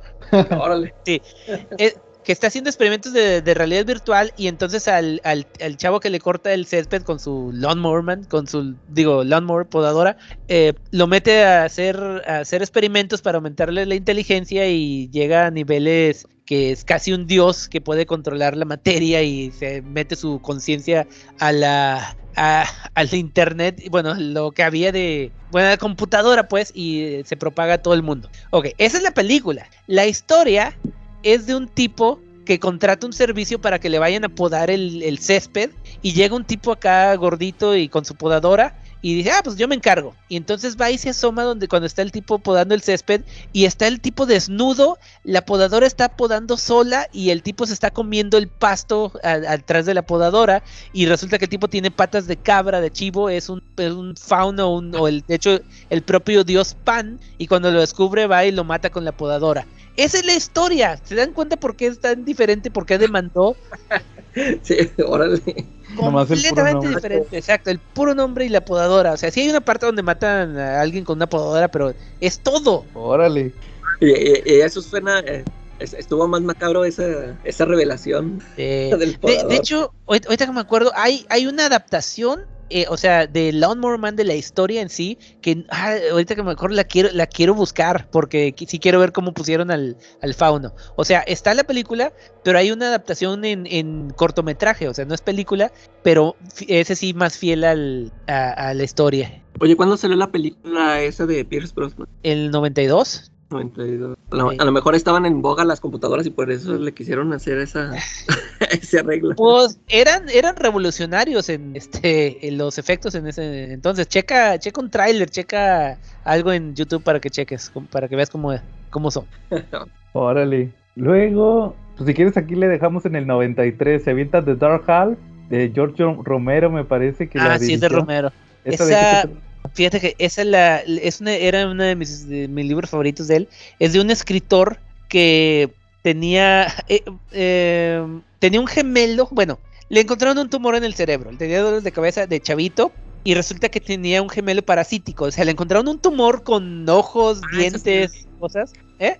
Sí, esa sí la vi, esa película sí la vi. Bueno, le encontraron ese tumor y se lo quitaron. Años después ese tumor, o más bien el espíritu de su gemelo, recobra forma física y empieza a matar gente y, el, y al principio le, le, echan la culpa a él, pero obvia, eh, tiene como que, o sea, explicación de que él no estuvo ahí en la otra ciudad donde mataron a la gente, pero encontraron su, sus huellas dactilares y todo porque se supone que es, una, es idéntico el, este gemelo y a, al final pues va tras él eh, a, a, su casa con... A, tratar de ocupar su vida. Y pues sí, la, la- la novela está muy chida. La película creo que la vi hace mucho y no me, no me acuerdo mucho de detalles, así que no me acuerdo de, no puedo decir de diferencias. Y la última que se vio este año es The Needful Things, la tienda de los deseos malignos, le Ah. pusieron. E- esa creo que, eh, bueno, si vieron el capítulo de Rick and Morty, hagan de cuenta. ¿Cuál de todos? Ah, bueno, no, no necesariamente. Este, eh, no, no, no. eh, más bien creo que hay uno de, de los Simpsons. No, es- juraría que hay una parodia. Pero es que sí hay adaptación de película. Es este. eh, también sale en conocido. Es de un tipo que llega a poner una tienda en Castle Rock, que era el pueblo, uno de los pueblos más este, conocidos pues de Stephen King, eh, igual que Derry, donde sale It, que tiene un chorro de artículos que son gratis. Está difícil de explicar. Está muy difícil de explicar. Está muy compleja. Está muy chida, es- eso sí. Haz de cuenta que va un chavito y este ve una, una tarjeta de béisbol que, que él siempre ha querido y le dice el dueño, ah, sí, claro, te la, te la vendo a cambio, bueno, te la doy a cambio que me hagas un favor. Quiero que le aventes una piedra a tal, a la a la ventana de tal persona y con eso desencadena una enemistad creo que con el vecino y le echa la culpa o sea va manipulando a la gente por medio de cosas que ellos quieren en su tienda que se los cambia a cambio de favores y los manipula para crear un caos total o sea ac- acaba en caos el pueblo completamente explosiones y muertes y cosas está muy muy muy chida esa novela es de, de las mejores yo creo y la adaptación es así no la he visto Creo que ¿Cómo se sí llama? ya la vi. Se llama Things. pero en español ah, la tienda. La Sí, creo tienda, que yo sí, la vi. Mm, Creo que sí La la tienda- ah, la tienda de los deseos malignos según Quién sabe, pero Pu- creo puede que sí la vi. Me suena que sí la vi, pero quién sabe. Luego les, les O a lo mejor viste la, la parodia de Rick and Morty, como dijo. No, porque sale Ed Harris. Ed Harris sale Ed la- Harris la- y Max von Sydow, el Max de von El. Exorcista. Entonces se me hace que sí la vi. Como quiera ahí les confirmo. Y que por cierto, en esa, en esa historia es en Castle Rock, que es donde se desarrolla la Stand By Me, bueno, la- de, de donde son chavitos. Y el bully, eh, de hecho, el personaje de Kiefer Sutherland en la película Stand By Me sale como personaje de, de los protagonistas en esta de Needful Things. Órale. Y es de las, de Ah, las sí, enlaces. es el- Es, es lo que les digo, o sea, tiene sus, ¿cómo se llama? Conexiones. Fíjate que, que hay una miniserie, no sé si la viste, la de James Franco. Ah, caray, La ¿cuál? de, la de la de 1963, 11 22 63. Ah, sí, sí, sí. Esta de donde viaja en el tiempo. Ah, bueno, no, no vi la miniserie, pero leí el libro también está muy bueno. Ah, no, yo vi la miniserie de James Franco, es el protagonista. Y, y yo me acordaba, a, lo, a colación de lo que tú dices, de, de que hay crossover, ahí en el libro creo que se, co- como viajaba en el tiempo, a los 60 Ajá. o más bien a los 50 o se tenía que esperar un tiempo, ¿verdad? Se supone que lo mandaba años Eh. antes del... O sea, siempre llegaba en el mismo día y en el mismo año. O sea, no podía cambiar de, de año. Ajá. Y él tenía que evitar que mataran a Kennedy. Y entonces, pero se tenía que esperar como cuatro años ahí en el pasado para llegar a ese año. Porque si se regresaba al presente y regresaba al pasado, regresaba otra vez al 58, ponle. Así es, Y- se reseteaba. Así es. Entonces, yo tengo entendido que en el libro se topa Beverly. Sí, y a Ben, en- a, dos o a tres de los chavitos de IT se los, se los conoce. Sí, y en la miniserie no, pues obviamente no, porque todavía ni salían las de It cuando salió. Pero no hicieron referencia a nada de Stephen King, según recuerdo en la miniserie. Pues no. No, no sé, pero, Pero, pues, ¿Y esa serie cuándo salió yo? salió hace unos años, creo que fue de Hulu. No tiene de- mucho, como, como- dos años. como dos o tres años salió en. Hulu o en uno de estos sistemas de... Ah, no, sí tiene más tiempo, es del 2016, según estoy viendo. Órale, pero sí fue en uno de esos servicios de plataforma. Y ahorita está en HBO Max, también por si alguien la quiere ver. Entonces, este, la acaban de poner la semana pasada o antepasada. Yo la vi en su tiempo porque sí, sí quería, órale, una de Stephen King. Y, y había escuchado que, de hecho, cuando, cuando yo me enteré de esa miniserie, todavía la estaba escribiendo. Apenas la iba a publicar. Ah, órale. Y esa de, la de, esa de 11, 22, 63. Y se me hizo interesante la premisa. Entonces, este, luego ya supe que, que salió y pues, y, y no, que ahora una, ahí me enteré más o menos de qué iba. Y luego ya cuando salió la miniserie esta de James Franco, que fueron como cuatro o cinco capítulos, entonces ahí, ahí ya, ya por fin la vi y pues está padre también por si alguien la quiere ver. Es de que yo no la vi la miniserie, pero un amigo que también leyó la novela y vio la miniserie sí me dijo que no. O sea, que comparada No. con la novela, nomás no. Porque Sí, la novela pues- también es de esas increíblemente buenas. O sea, es de las mejores también de Stephen King. Y pues bueno, así que no puedo comparar porque no la vi, pero según mi amigo, no. No, no, bueno, te digo, sí supe yo que se brincó varias partes, de hecho también le metieron relleno, me parece, pero al final, este, pues me entretuvo, que es creo que lo importante. Como yo no había leído el libro, entonces es- está, está bien, Ok. muy bien. Bueno, continuamos a- hasta el 2000. No, o ya. Hasta el próximo año. Ok. Si se puede, No. la próxima semana nos aventamos la parte 2. Sí, porque no, ya, ya entrados en calor. Bueno, muy bien, entonces, eh, si hay algo más que quieran agregar. No, no, no. Guardamos pues, para la otra semana. ah, sí, para que hables más, Charlie. Luego se enoja el papo. Sí, es cierto. Y tú también, Carlaca. Yo sí, yo sí voy a ver varias películas de Stephen King para prepararme. ¿Para qué me invitan si no quieren que hable? Y ya saben cómo soy para qué me invitan. Oh, sí. No, pero muy bien, entonces si no hay nada más estuvimos Joe Cuyo. Ah, espérate, espérate, no, no, no, Jen, tus redes, tus redes sociales. Ah, mis redes sociales. Ah, bueno. Bueno, ya que están en eso, este, si quieren checar ahí la cápsula muda, busquen La Hora Muda en Facebook o la hora muda mx. Eh, sí, es que ese es el programa que era antes, pues, que de hecho está a punto de regresar con un capítulo especial. No, ahí les doy una como primicia que ya estamos Órale. preparando, estamos preparando. Y pues ya, ahí está La Hora Muda, el playlist mudo y el club de cine mudo. A ver si ahora no nos odian tus escuchas porque sí hablamos de terror y no de. Nah, al contrario, yo creo que le- les va a traer, les va a traer más eh, cuando les ponga el, el link. Muy bien, entonces ahora sí, estuvimos Joe Cuyo. Charlie Bachman. ¿Y qué? La caleca Pennywise. ya ves qué bonito se oye. Y nos vemos la próxima semana.